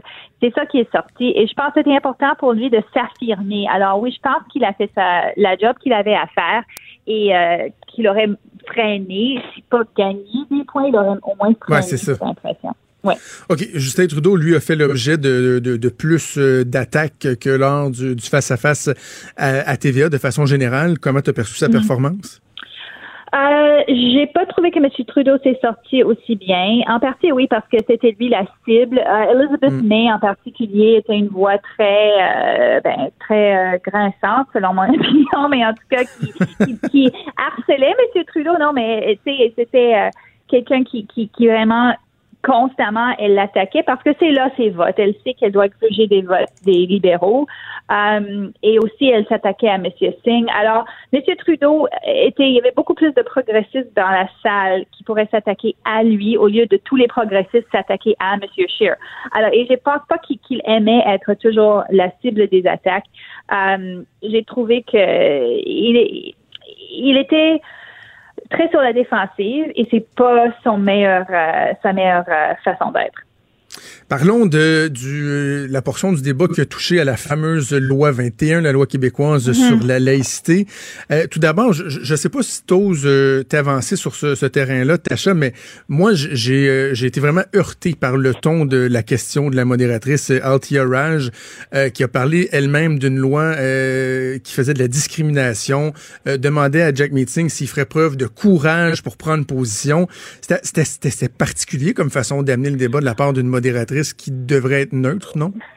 Ouais, Althea Rush n'est pas connue d'être neutre. Alors, ça m'a pas énormément surpris. Et je pense aussi qu'elle a posé la question en partie parce que euh, M. Singh, euh, lui, porte un turban et il est dans l'unique position de tous les gens qui se présentent à cette course d'avoir vécu cette discrimination. Alors, je pense qu'il y a beaucoup de gens euh, qui disent, ben, ah, quelqu'un qui vit ça, comment est-ce que vous pourrez appuyer une loi qui essentiellement vous interdirait, vous, euh, d'atteindre tous vos objectifs dans la vie, si vous voulez être professeur ou voulez être euh, euh, quelqu'un qui travaille pour le gouvernement, même un politicien, comment ça marcherait au Québec, ça? Alors, je pense que c'était une question euh, honnête pour lui, pointue pour lui, mais oui, la façon qu'elle l'a dit, c'était pas exactement neutre du tout. Et je pense que c'était pour M. Singh, c'est la chose la plus difficile à naviguer. Il a Ouais. mieux fait dans le débat qu'après. Quand Après, il a, il a été dans Oui, il était plus loin après ça dans sa conférence Ouais. de presse euh, post-débat. là. Oui, et moi je, bon, je trouve ça un peu, moi je trouve sa position là-dessus un peu bizarre. Je comprends du point de vue politique pourquoi il la prend, mais du point de vue personnel, il y a une certaine inco- incohérence avec avec ça. Parlons de Justin Trudeau, sa, sa réponse sur cette question-là. Euh, si tu veux bien, on va écouter euh, un extrait qui est un peu long, mais quand même, cet extrait-là est lourd de sens. On va écouter Justin Trudeau, donc, sur la loi 21. Mr. Singh, you have spoken very eloquently about discrimination and fought against it all your life. Um, and that's why it's so surprising to have heard you say, like every other leader on the stage, that a federal government under you would not intervene in the ques- question of Bill 21 uh, in uh, Quebec. Uh, it's a question where, uh, yes, it's awkward politically because, as Mr. Blanchette says, it is very popular. But I am the only one on the stage who has said, yes, a federal government might have to intervene on this because the federal government needs to protect minority rights, needs to protect uh, language rights, needs to protect women's rights, uh, and needs to do that right across the country. You didn't say that you would possibly intervene. Trudeau, you didn't I even mean, leave the door open, and can we that's be- not let's be leadership. honest. Le dernier mot, on l'entend euh, faiblement, mais c'est euh, leadership. Justin Trudeau qui dit ça, ce n'est pas du leadership. Tu sais, Tacha, ce qu'on regarde toujours dans les, euh, les débats anglais-français, c'est si les chefs vont tenir le même discours. Moi, ce qui m'a frappé, c'est que Justin Trudeau, oui, c'est vrai, il était euh, honnête en disant dans les débats en français, ah, je l'aime pas la loi 21, puis non, je suis pas prêt à fermer la porte. Mais là, ce qu'il y a de nouveau dans le débat euh, en, en anglais, c'est qu'il s'en sert comme argument pour mettre ses adversaires carrément sur la défensive. Là. Oui, euh, et je pense pas qu'il aurait fait ça avec le même brio dans le débat français. Et on va voir s'il le fait jeudi parce que ça va figurer, Oui. cette question-là. Euh, mais il parlait à un auditoire anglophone, surtout, et un auditoire qui est très critique, au moins du point de vue des médias, de ce projet de loi. Euh, alors, je pense que ça, ça explique la situation. Et on va voir si ça lui nuit au Québec euh, ou celui, celui gagne des votes dans le reste du Canada. Moi, je pense je sais pas si le reste du Canada est tellement épris de cette loi-là, comme je dis, les médias le sont, mais pas euh, le, le grand public. Alors, je sais pas si, si ça marquerait des points là, mais c'est Ouais. sûr qu'au Québec, euh, ça ferait jaser et probablement perdre des points. Euh, Jack Meeting, on l'a évoqué tantôt, sa performance, tu l'as, tu l'as trouvé comment? Moi, personnellement, j'ai trouvé que euh, probablement celui qui, de façon globale, a été le plus efficace. Maintenant, savoir si ça va avoir un impact dans l'électorat, ça, c'est une autre chose. Toi, sa performance, tu l'as jugé comment? Je partage son opinion. Euh, je pensais qu'il était du, de- du début à la fin très consistant dans Oui. sa performance, qui était au-delà des attentes qu'on avait de lui. Euh, et je pense que c'est dommage pour lui que ce, ce, ce Jag Meeting n'est pas sorti avant que le débat commence, parce que s'il aurait fait campagne comme ça durant les, les 30 quelques jours ou même dans les deux années qui précèdent, il était très sûr de lui, il avait un sens d'humour et euh, il n'a pas, comme les autres, M. Bernier, par exemple, a commencé très fort puis s'est effrité un peu. M. Trudeau était un peu fade. M. Scheer, au début, très fort, puis ensuite disparaissait un peu, puis ensuite revenait. C'est, il y avait des vagues, mais Singh était là tout le temps. Euh, on, on sait que Ipsos a fait du tracking euh, et il a dit que sur le sentiment, M. Singh a certainement gagné la nuit. Reste à voir si ça se traduit en pourcentage. Est-ce que tu penses que ça inquiète les libéraux? Parce que si euh, le NPD remonte dans les sondages, on s'entend que c'est le vote libéral qui vont gruger. hein? Oh, certainement, certainement. Monsieur Singh, je pense que plus que Mme May est la menace pour M. Trudeau. On le savait, sauf que jusqu'à date, il n'avait pas réalisé ce potentiel. Euh, maintenant, je pense qu'il y a plus de gens qui vont le regarder, mais il y a juste dix jours qui restent dans la campagne. Alors, euh, est-ce que tu as assez de temps pour faire la différence? Je ne sais pas. OK, un mot en terminant sur euh, Maxime Bernier. Bon, euh, plusieurs se questionnaient sur euh, la pertinence de, de, de sa présence. Au niveau des idées, c'est des idées qui, qui, qui ont le mérite d'être euh, dé- débattues, qui, qui peuvent être débattues, mais sa performance, si on s'attendait à ce qu'il euh, marque de, de, précieux points, profite de cette seule occasion qui lui était offerte, en tout cas jusqu'à maintenant, euh, ça n'a pas été éclatant comme performance. Non, pas du tout. Au début, il était beaucoup trop agressif euh, et euh, je pense après ça, il a cessé de l'être. Alors, il y avait comme un contraste euh, et il n'a pas. euh, oui, il a véhiculé des idées, mais euh, c'était pas une façon que les gens, je pense, étaient attirés vers lui, le personnage Maxime Bernier. Et euh, on avait le sentiment que c'était le c'était une personne qui est ben il est à l'écart de beaucoup de gens. Monsieur Blanchet aussi, ses idées sont un peu pour le public anglophone, c'est pas nécessairement les, les grandes idées dont il, dont il se préoccupe tout le temps, le Québec. Mais Monsieur Monsieur Bernier faisait appel à un très euh, mince couche, je pense, code de l'électorat. Euh, M. Trudeau a essayé de le mettre ensemble avec M. Scheer. Je pense pas que ça a marché. Je pense que M. Scheer a gagné un peu du fait que M. Bernier était là parce qu'il semblait un peu plus modéré dans ses propos. Alors, dans un sens, c'était le conservateur plus modéré que M. Bernier. Euh, et je pense pour des libéraux qui peut-être choisissent entre le- les conservateurs et les libéraux, M. Scheer serait un peu plus attrayant à cause de ça. Prochaine étape, Tacha, c'est le dernier débat, celui en français qui va avoir lieu jeudi. On Oui. va continuer de suivre ça. Tacha Sheridan, merci de nous avoir parlé.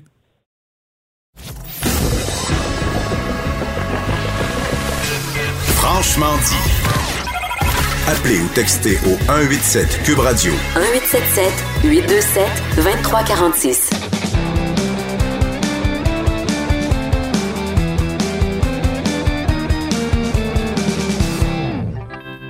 C'est la chronique disque dur avec Stéphane Plante. Et Stéphane, aujourd'hui, on revient sur euh, les nominations pour le gala de l'Association de la musique indépendante au Québec qui va se tenir le 24 novembre prochain. Et oui, on parle des euh, GAMIC, donc c'est le, fameux jeu de mots acronyme euh, qui, qui justement qui pour récompenser un peu la j'allais dire des fois la relève, mais c'est aussi, c'est très champ gauche. Il y a des artistes établis là-dedans, mais qu'on ne verra jamais à l'émission France Baudouin. C'est des gens qui roulent leur boss, mais on, sent le besoin, et avec raison, de souligner leur travail. Et euh, ben, je me rends compte que le mot association dans Gamic est vraiment juste là pour que le, le sigle marche, parce que je pense que ça pourrait être un gala de musique indépendante, point.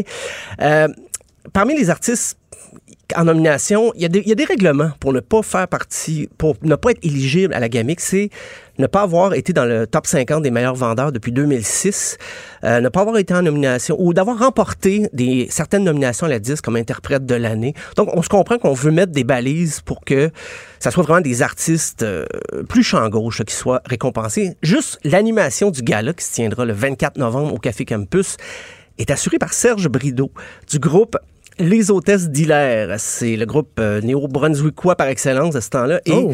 les hôtesses d'Hilaire vont être aussi, le, le- par- permettez l'expression, le house band. C'est eux qui vont jouer les chansons quand les artistes vont monter sur scène et en redescendre et tout ça. Donc, c'est assez cocasse. Parce que le, le Gamic, c'est un gala très déjanté. C'est pas, ça se compare pas au gala de la disque et tout ça. En, en partant, les trophées s'appellent les Luciens. Euh, c'est comme des Félix Trash. là. C'est vraiment... la- Luciens, nice. Comme Lucien Franqueur, bien sûr. Et l'année passée, le principal intéressé, Lucien J'aurais dû appeler Franqueur... ça les Shirley. Les Shirley. plus un hommage encore à Lucien Franqueur. Ben, c'est drôle parce qu'il y a un groupe qui s'appelle Les Shirley qui est en nomination dans quelques catégories. Donc, euh, tout est dans tout. Euh, et Lucien Franqueur lui-même, l'année passée, c'était ramassé là parce qu'il y avait un hommage et tout ça. Et il était, je crois, dans un état un peu avancé de. Il était sur le party et il s'est présenté au mauvais moment, quelque part dans la soirée, euh, trop tôt. Il est resté sur scène et hop, là, il s'est rendu compte de son erreur. Il est revenu par la suite avec un discours aussi euh, brouillon que décousu. Mais c'est dans le ton de ce gala annuel euh, de la musique indépendante.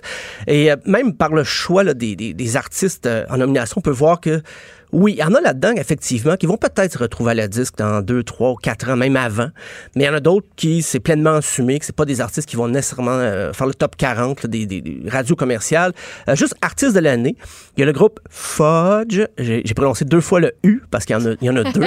Ah, hey, c'est un bel effort. Quand même. Qu'on comprenne Fudge. Fudge. Euh, Il y a les hôtesses d'Hilaire, hein, qui ils vont être à quelques endroits. Il y a Lou Adrienne Cassidy dans les artistes de l'année en nomination. Quand je dis une de celles qui sera peut-être pas éligible dans quelques années, je pense on va entendre parler d'elle. D'ailleurs, elle va être aussi dans les coups de cœur francophones dont je parlais hier. Euh, Marie Davidson, Québec Redneck Bluegrass Project, un groupe quand même assez connu. Là. On peut même les qualifier de vétérans de la relève, là, si l'expression peut s'employer. Euh, les gars jouent partout au Québec, dans les festivals. Et on va se restituer avec un, un extrait que moi j'aime bien parce que je me reconnais beaucoup dans cette euh, chanson de Québec Redneck Bluegrass Project. Je suis bien plus, bien plus cool, ça brosse.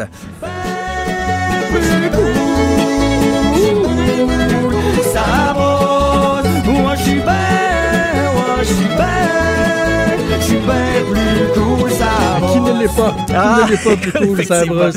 Ça, c'est mon, mon choix chouchou. Là. J'aime- Je pense qu'il mériterait de- d'avoir reparti avec ce prix-là. Révélation de l'année, ben, Alex Berger, qui s'est bien démarqué au Francouverte euh, l'an dernier. Il y a Laf, Laurent, Laura Babin, euh, Laurence Anne, les Shirley, justement. Les Shirley vont être là, un rock. Shirley. Le, le choix du public. Et là, on peut voter en ligne. Il y a quelques catégories, quelques en ligne qu'on peut. euh, le grand public est appelé à décider. Et c'est tout simplement le musiqueindépendante.com baroblique, gamique, baroblique.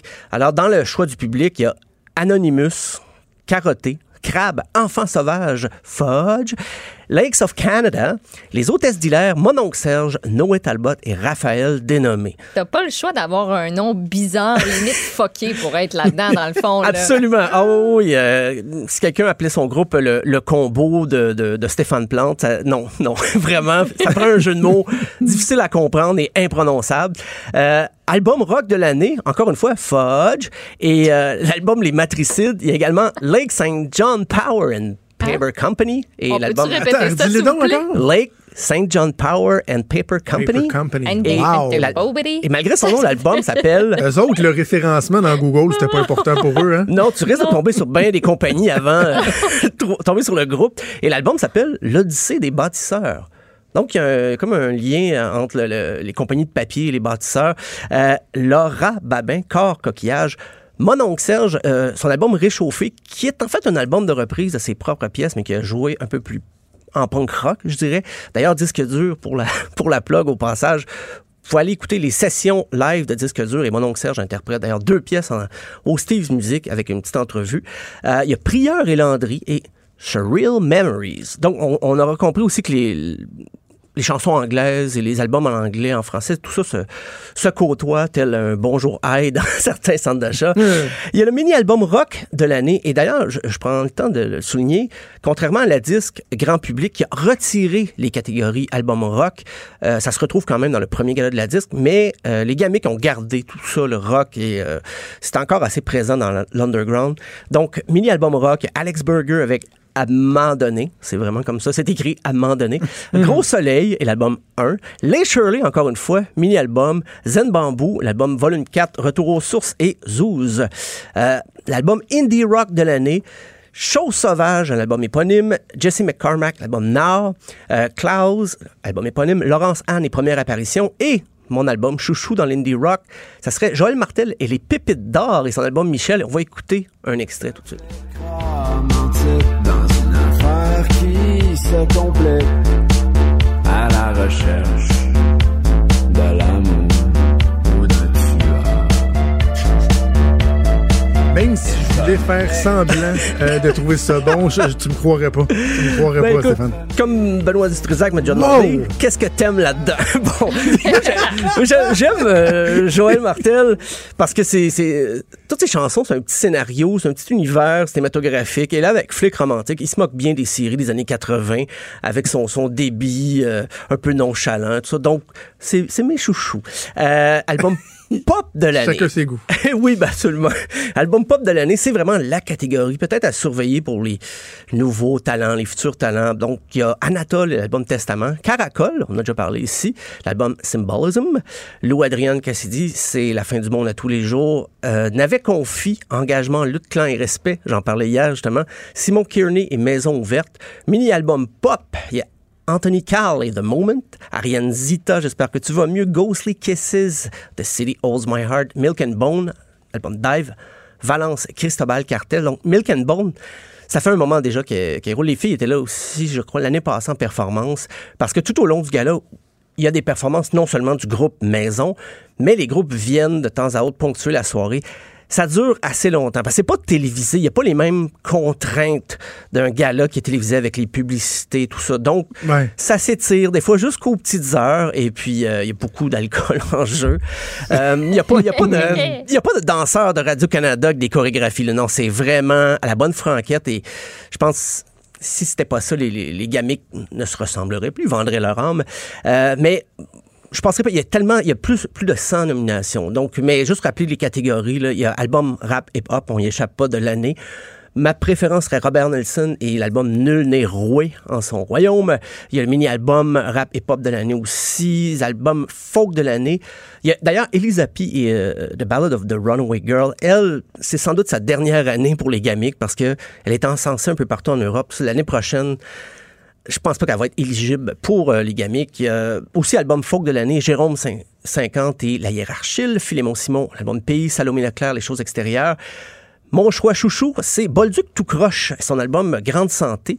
Euh, il est dans folk, c'est juste parce qu'il n'y a pas de catégorie country, parce que c'est plus country ce qu'il fait, mais c'est un, grand érudit de la musique country au Québec, et on va écouter la chanson Grand Travailleur.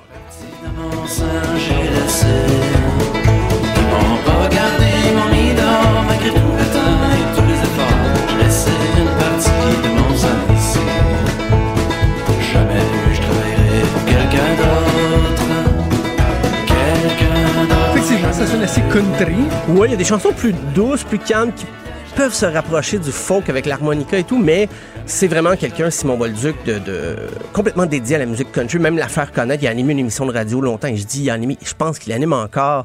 Euh, il connaît à peu près tout le monde, la scène country, autant dans le, nouveau country un petit peu plus alternatif des fois, qui, qui est presque redevenu à la mode, et même les, piliers du genre qu'on entend rarement parler, euh, dont les cassettes se retrouvent des fois dans des, euh, gaz-bars le long de la route. Il connaît tout ça, Simon Bolduc.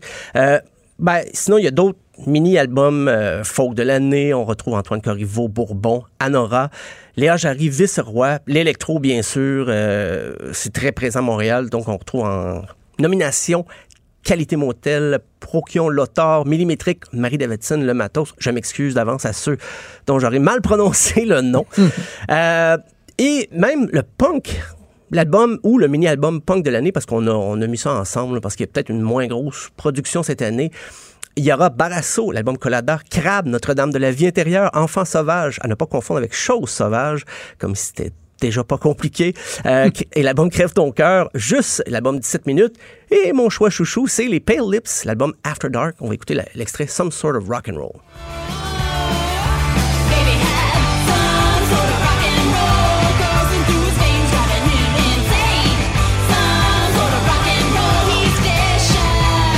Ouais, j'aime ça. Ça sonne bien. C'est, les filles ont Très bon. passé la- l'année sur la route. Euh, c'est comme un secret bien gardé, montréalais. Donc, euh, c'est catégorie punk, mais c'est peut-être plus rock'n'roll garage, mais je pense qu'il y a des chansons qui cadrent parfaitement dans la catégorie punk, euh, mini-album punk de l'année. Et contrairement à la disque, Gamic souligne la part du métal sur la scène québécoise.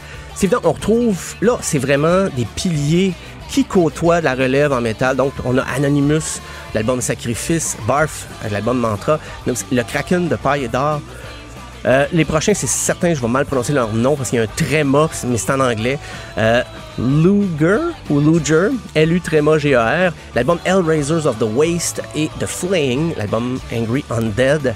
Euh, mais sinon, il y a des catégories, des fois, qui sont surprenantes. Euh, mini-album ou album post-punk ou post-rock de l'année. Fait qu'on comprendra qu'on a mis un peu euh, plein d'artistes là-dedans qui pouvaient marcher ensemble. Musique du monde. On a quand même la musique du monde. euh, de l'expérimental aussi, album, mini-album, euh, album expérimental. Il y a du jazz, il y a même, oui, du jazz. Et euh, les artistes étant les plus illustrés hors Québec. Fait que donc, c'est c'est quand même assez varié. On s'entend que la, la soirée, là, va pas... Parce que, comme je disais, contrairement à la disque qui est séparée en trois galas, ouais. là, là c'est d'un seul coup. C'est un marathon. C'est quatre heures. Effectivement, voilà. Très bon terme. Alors, on peut aller euh, voter aussi pour le vidéoclip de l'année. Et là, il y en a 25, mais parmi lesquels on retrouve, là, je vais y aller rapidement, il y a Antoine Corriveau, Barf, Carotté, Lisapi, euh, Émilie Kahn ici. une- je rappelle toujours que c'est une découverte que j'ai fait grâce à Maude.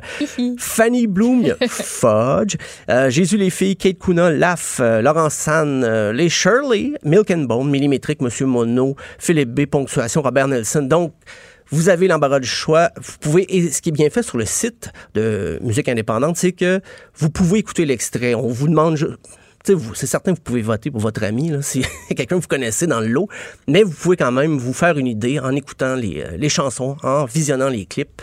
Alors, je, c'est le 24 novembre au Café Campus. Et je crois que c'est ouvert au grand public, parce que je sais que les médias vont être présents, il y avoir beaucoup de gens de l'industrie, mais je suis pas mal certain que euh, c'était, à- si ma mémoire est bonne, c'était 15 10 ou 15 donc, OK. Puis il y a beaucoup de spectacles là-dedans, il y a beaucoup de euh, performances, prestations. Faut peut-être pas travailler le lendemain. C'est tout ce que je suggère aux gens qui sont Prenez congé. intéressés. Prenez congé le lundi suivant. Ça se peut que ce soit pas fini non plus. Ah, il y a bien des chances, effectivement, ouais. Le 24 novembre, donc, le gala de l'Association de la musique indépendante au Québec. Merci Stéphane, on se parle demain. À demain. Il est franc et nuancé. Jonathan Trudeau. La politique lui coule dans les veines. Vous écoutez Franchement dit. Je rejoins Joanie Gontier qui est en studio à Montréal avec Maude. Salut Joanie. Salut Jonathan, comment ça va? Ça va bien, ça va bien. Très hâte de t'entendre Mm. sur euh, ton premier point. Euh, Il y a de ces phrases, proverbes qu'on dit qui des fois peuvent sonner un, un peu creux, comme ce qui ne nous tue pas nous rend plus forts. Exactement. Mais là, euh, quoi, la science s'est penchée sur Oui. l'exactitude d'une- d'une telle affirmation? Moi, j'aime ça lire des études qui parlent d'un peu euh, ben, tout et n'importe quoi. Des fois, il y a des études qui sont un petit peu plus bancales que d'autres. Ça, c'est pas vraiment une étude, là, c'est plus comme une analyse qui a été faite par des chercheurs sur une période de 10 ans afin de, de démontrer ou pas ben, la, véracité de cet énoncé du philosophe Nietzsche, OK? Ok, c'est Nietzsche qui avait dit ça. Oui, ouais? exactement, cet adage-là. Puis pour arriver dans le fond, puis ça a l'air que c'est vrai, ben, je- on, on s'en doute un peu, là, ce qui ne nous tue pas nous rend plus forts. Donc ça a l'air que selon la science, c'est- vrai. Puis pour arriver à ces conclusions-là, c'est des scientifiques du, euh, de, de Northwestern University qui ont examiné pendant 10 ans la carrière de deux groupes de chercheurs. Dans le premier groupe, les chercheurs avaient demandé une subvention, puis ils l'ont pas eu. Dans le deuxième groupe, les chercheurs ont aussi demandé une subvention, puis eux, ils l'ont eu. Alors là, on sait que dans le milieu de la, recherche, des subventions, ne pas en avoir, donc ça complique les choses pas mal. Donc, pour ceux qui n'avaient pas réussi à avoir la subvention, c'était quand même un, espèce de gros euh, contre-coup, un gros revers. Alors là, dix ans plus tard, les chercheurs du premier groupe, donc, donc ceux qui n'ont pas eu de subvention, ont non seulement publié autant d'articles que les chercheurs du deuxième groupe qui avaient eu une subvention, mais leurs articles à eux dans le premier groupe étaient plus à succès que, deux, que ceux du deuxième groupe. Puis là, Dashon Wang, qui est l'auteur principal de l'étude, bon, ben lui a, quand même envisagé plusieurs euh, hypothèses pour expliquer ce phénomène-là, mais la seule qui, semble tenir la route, c'est celle avancée par Nietzsche, qui veut que, bon, les, échecs ont beaucoup de valeur chez ceux qui, choisissent de ne pas baisser les bras. Alors, ça me tentait de vous entendre à ce sujet. Est-ce que vous, dans votre vie, jusqu'à maintenant, il y a eu un moment donné où vous avez vraiment, euh, ben, vous avez eu un échec, vous avez frappé un mur, vous avez été triste ou déçu. Est-ce que dans cette situation-là, vous avez su vous relever les manches puis, travailler plus fort puis, puis vous réaliser d'une autre façon? Ou quand vous frappez un mur, vous, Maud et Jonathan, ça vous débattit pas mal? Euh, ben c'est ça, je suis en train de penser. Là. Euh, moi, ça, non, ça me débâtit pas. Ça va me fesser un peu au départ. Puis après ça, je me dis, bon, on se retrousse les manches, puis euh, let's go, on est capable. Par exemple, quand j'ai fini le cégep, j'ai eu un stage directement en finissant. Ça finit comme ça. tu. Nos trois ans en technique, un stage. Puis après le stage, ben, euh, j'ai pas eu de job. Ils m'ont pas gardé tout de suite.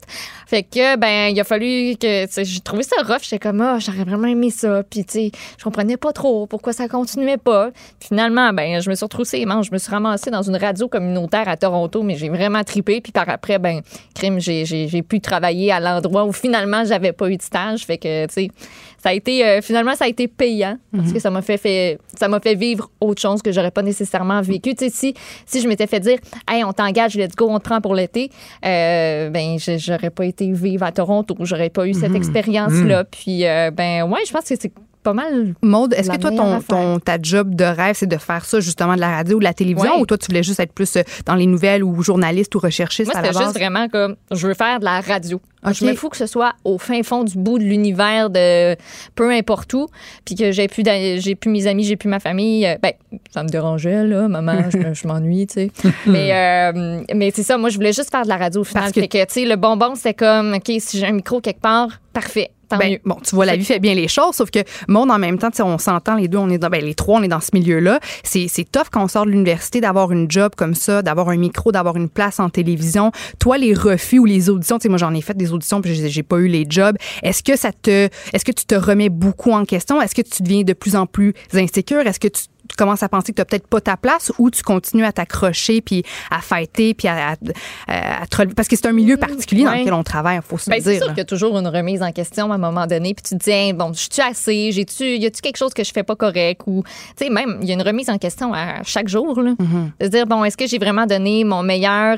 Est-ce que j'aurais pu faire plus? Est-ce que c'était correct? Est-ce que ça passe? Que- Mais les boss, sont-tu contents? By the way, êtes-vous contents? Mais vous faites un très bon fait que on pour euh, les auditeurs, vous êtes Mais, très, euh, très bon. Je te, je te- je te rassure Mais, euh, mais c'est ça, la remise en question, je pense que quand tu veux vraiment comme donner le meilleur de toi, ça, ça vient avec. Hmm. Des fois, ça peut être tannant, puis ça peut quasiment te mettre des bâtons dans les roues, mais c'est justement, il faut pas que tu te rendes à ce point-là, mais je te dirais que moi, à chaque jour, euh, à chaque jour. Moi, j'ai- été assez chanceux. euh, Ma relation avec les échecs, honnêtement, là, j'ai, le cul bordé de nouilles. Euh, j'ai, jamais perdu, j'ai jamais perdu de job dans ma vie. Euh, tu sais, mon cheminement se fait super bien. Même dans mes relations amoureuses, je me suis fait laisser une fois à 15 ans. Après ça, on a repris, puis c'est moi qui l'ai laissé. Yeah. mais, mais- mais blague à part, de façon générale, j'ai pas eu beaucoup d'échecs. Deux choses, par contre, que je dirais. Maud, t'as totalement raison. La remise en question. Tu sais, quelqu'un qui a pas eu, justement, à, à se bâtir sur des d'avoir ce réflexe-là de rien prendre pour acquis. Tu moi, je prends absolument rien pour acquis. Je, suis reconnaissant de la chance que j'ai. Je doute constamment, constamment, constamment, constamment. Euh, à chaque semaine, je me remets en question. Et, je pense que c'est correct, ça t'aide à carburer. L'autre chose que j'ai envie de- de souligner, c'est les sports. À quel point les sports, c'est important pour ça. Parce que c'est quelqu'un qui est impliqué dans les sports, là, des échecs, là, t'en as vécu, c'est sûr. Tu peux pas toujours tout gagner chaque game, chaque saison, chaque tournoi, de toujours être le joueur du match.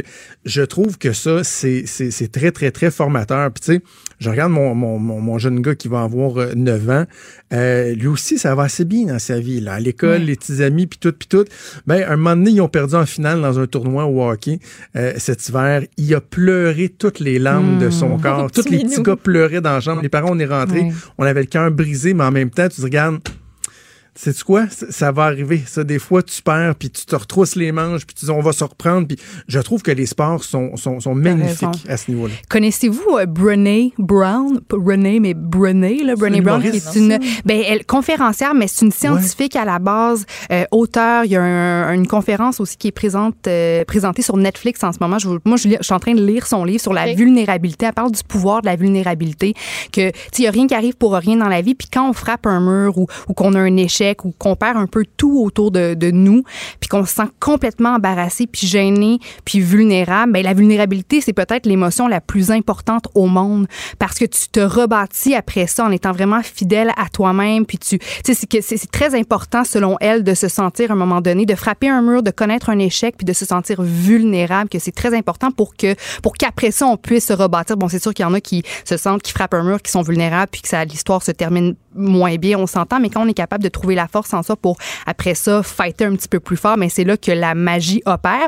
Mais toi, euh, Joe, ton histoire me fait penser à l'autre adage, le succès appelle le succès. Trouves-tu que quand tout va bien, ben là on dirait que tu, tu, tu, tu, tu, projettes du positif, tu projettes une, une bonne énergie, puis que là les bonnes nouvelles continuent de s'enchaîner, ou est-ce que tu es plutôt du genre à, ben quand tu as beaucoup beaucoup de succès, un succès euh, les uns après les, après les autres, ben là tu commences à pour te planter. Exact. T'es t'es de quel bord? Est-ce que tu crains, est-ce que tu crains que le vent tourne ou tu continues à dire I'm on a roll, baby?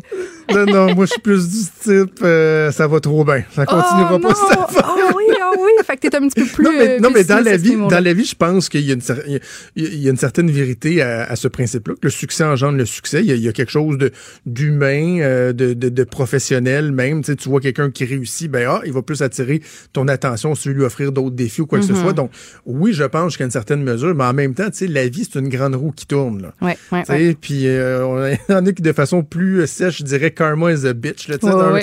sais, un moment donné, là, ça va bien, mais ça, ça ira pas toujours bien. Là, il, va, il va arriver des affaires, des malheurs, des imprévus. Puis ça, moi, j'ai tendance, du côté fataliste, à garder ça en tête pas loin. Là. Je le garde, tu sais, il est juste dans un petit tiroir pas loin de oups, ça se peut Ouais. que tout plante. Là. Mais c'est-tu pour pas que ça fasse trop fort si ça plante? Tu sais, tu vas t'être dit, ah, ben, ah, dans le fond, hein, c'est vrai. Il fallait que ça arrive à un moment donné. tu sais. Il y a peut-être ça non, aussi, non? c'est- c'est c'est juste pour la même raison que je fais de l'insomnie ou des fois de l'angoisse. Il n'y a aucune raison logique ou rationnelle. là. C'est juste Ah. de- d'aimer ça, se donner du trouble. là. Ben, on, est, on se ressemble beaucoup, Jonathan. Hey, Est-ce que j'ai quelques petites secondes pour vous parler de mon dernier sujet ou c'est. Oui, je veux juste te dire, parce que je l'ai en tête depuis tantôt, que j'espère que la prochaine étude va évaluer l'exactitude de une de perdu, 10 de retrouvé. Oui! Ça, c'est pas Nietzsche hein, qui a dit ça. Sais-tu quoi?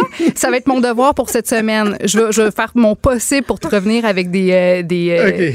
des résultats scientifiques euh, oui, par rapport à cette, euh, OK, cette de l'activité euh, Oui, ben physique et nos fonctions cognitives. Cognitive, oui, tu parlais de, de sport tantôt avec l'exemple de, de ton fils, c'est qu'il y a de plusieurs, plusieurs études qui parlent des, des avantages de faire du sport, des bienfaits de faire du sport. On sait que ça nous aide avec l'anxiété, justement, le sommeil, les, le- le- le- le- les fonctions cardiovasculaires, etc.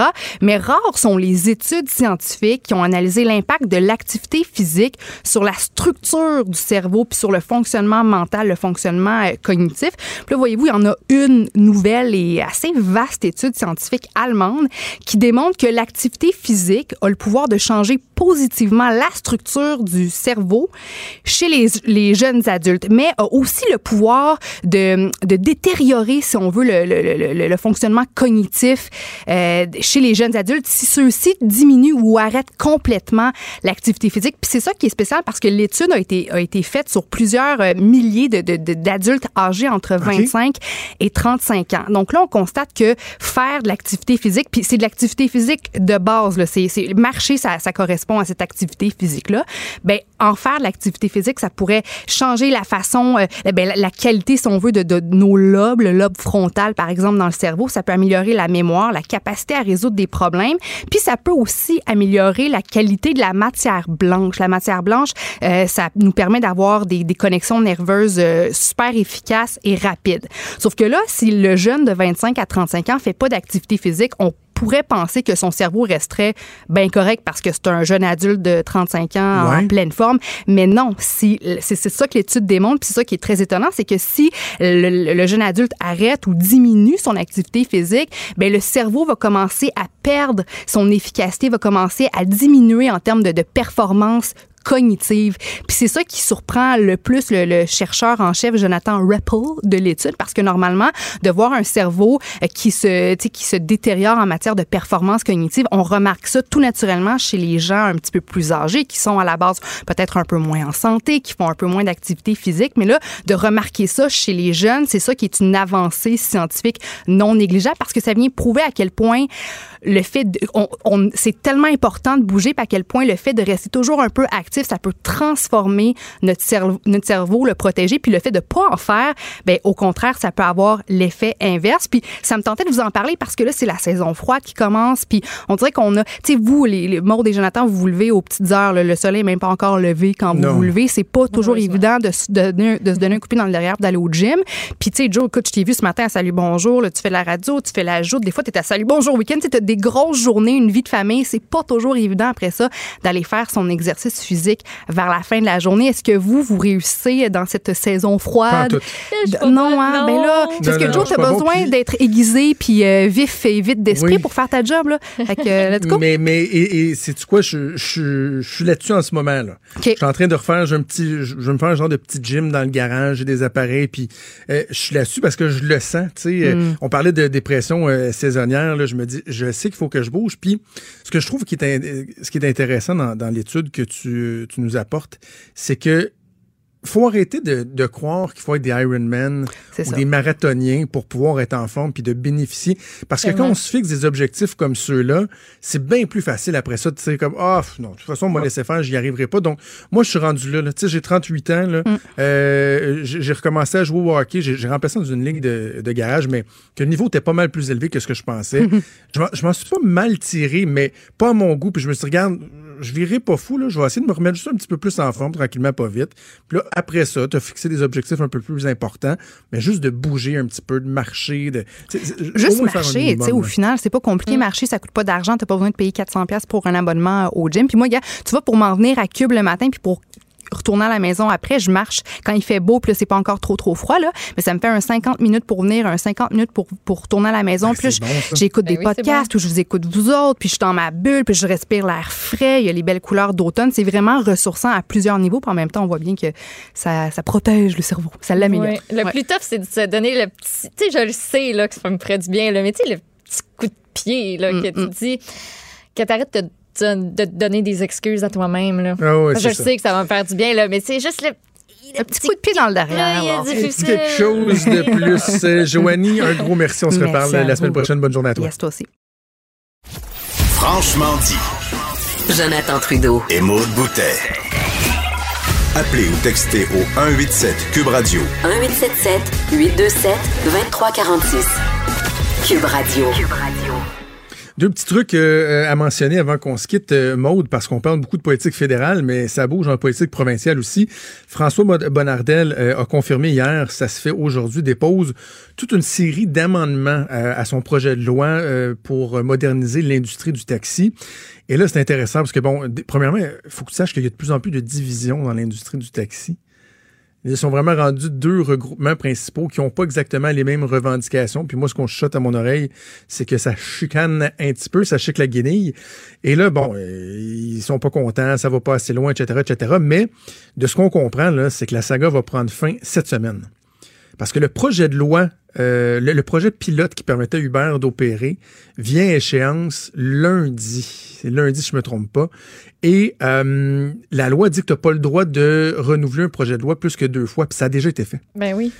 Donc, ils n'ont pas le choix. Ça doit arriver. Puis là, j'essayais de savoir, puis écoute, je vais travailler un peu plus là-dessus tantôt, là, mais en coulisses, on semble me dire que les députés se sont fait dire de, de s'amener du linge pour la semaine au complet, là, incluant euh, Palais. peut-être le samedi. Euh, donc, euh, les perspectives d'avoir un baillon sont euh, pas mal, pas mal réalistes. Écoute, il reste, je pense, 160 articles encore. Même pas la moitié de faites, puis il y a plus d'une centaine d'heures en commission parlementaire qui ont été faites. Ben ouais, C'est pas- impossible c'est- de- C'est pas normal, non? Ça, je, Ben, ne connais pas les- beaucoup, les oppositions ont mais fait fait long, blocage. hein? OK. Les oppositions qui ont fait beaucoup de, de blocage. L'autre chose, c'est que ça semble vouloir se confirmer après la période de questions euh, aujourd'hui. François Legault, le premier ministre, qui devrait déposer la motion qui va euh, proposer le candidat pour euh, être à la tête de l'UPAC. Euh, je crois comprendre que le gouvernement a encore peut-être des espoirs que ce soit unanime. On sait que Québec soli- solidaire va appuyer le gouvernement, mais il y a encore de l'espoir là, que, que, que ce soit unanime, ce qui serait évidemment euh, un bon message à envoyer. Cube Radio.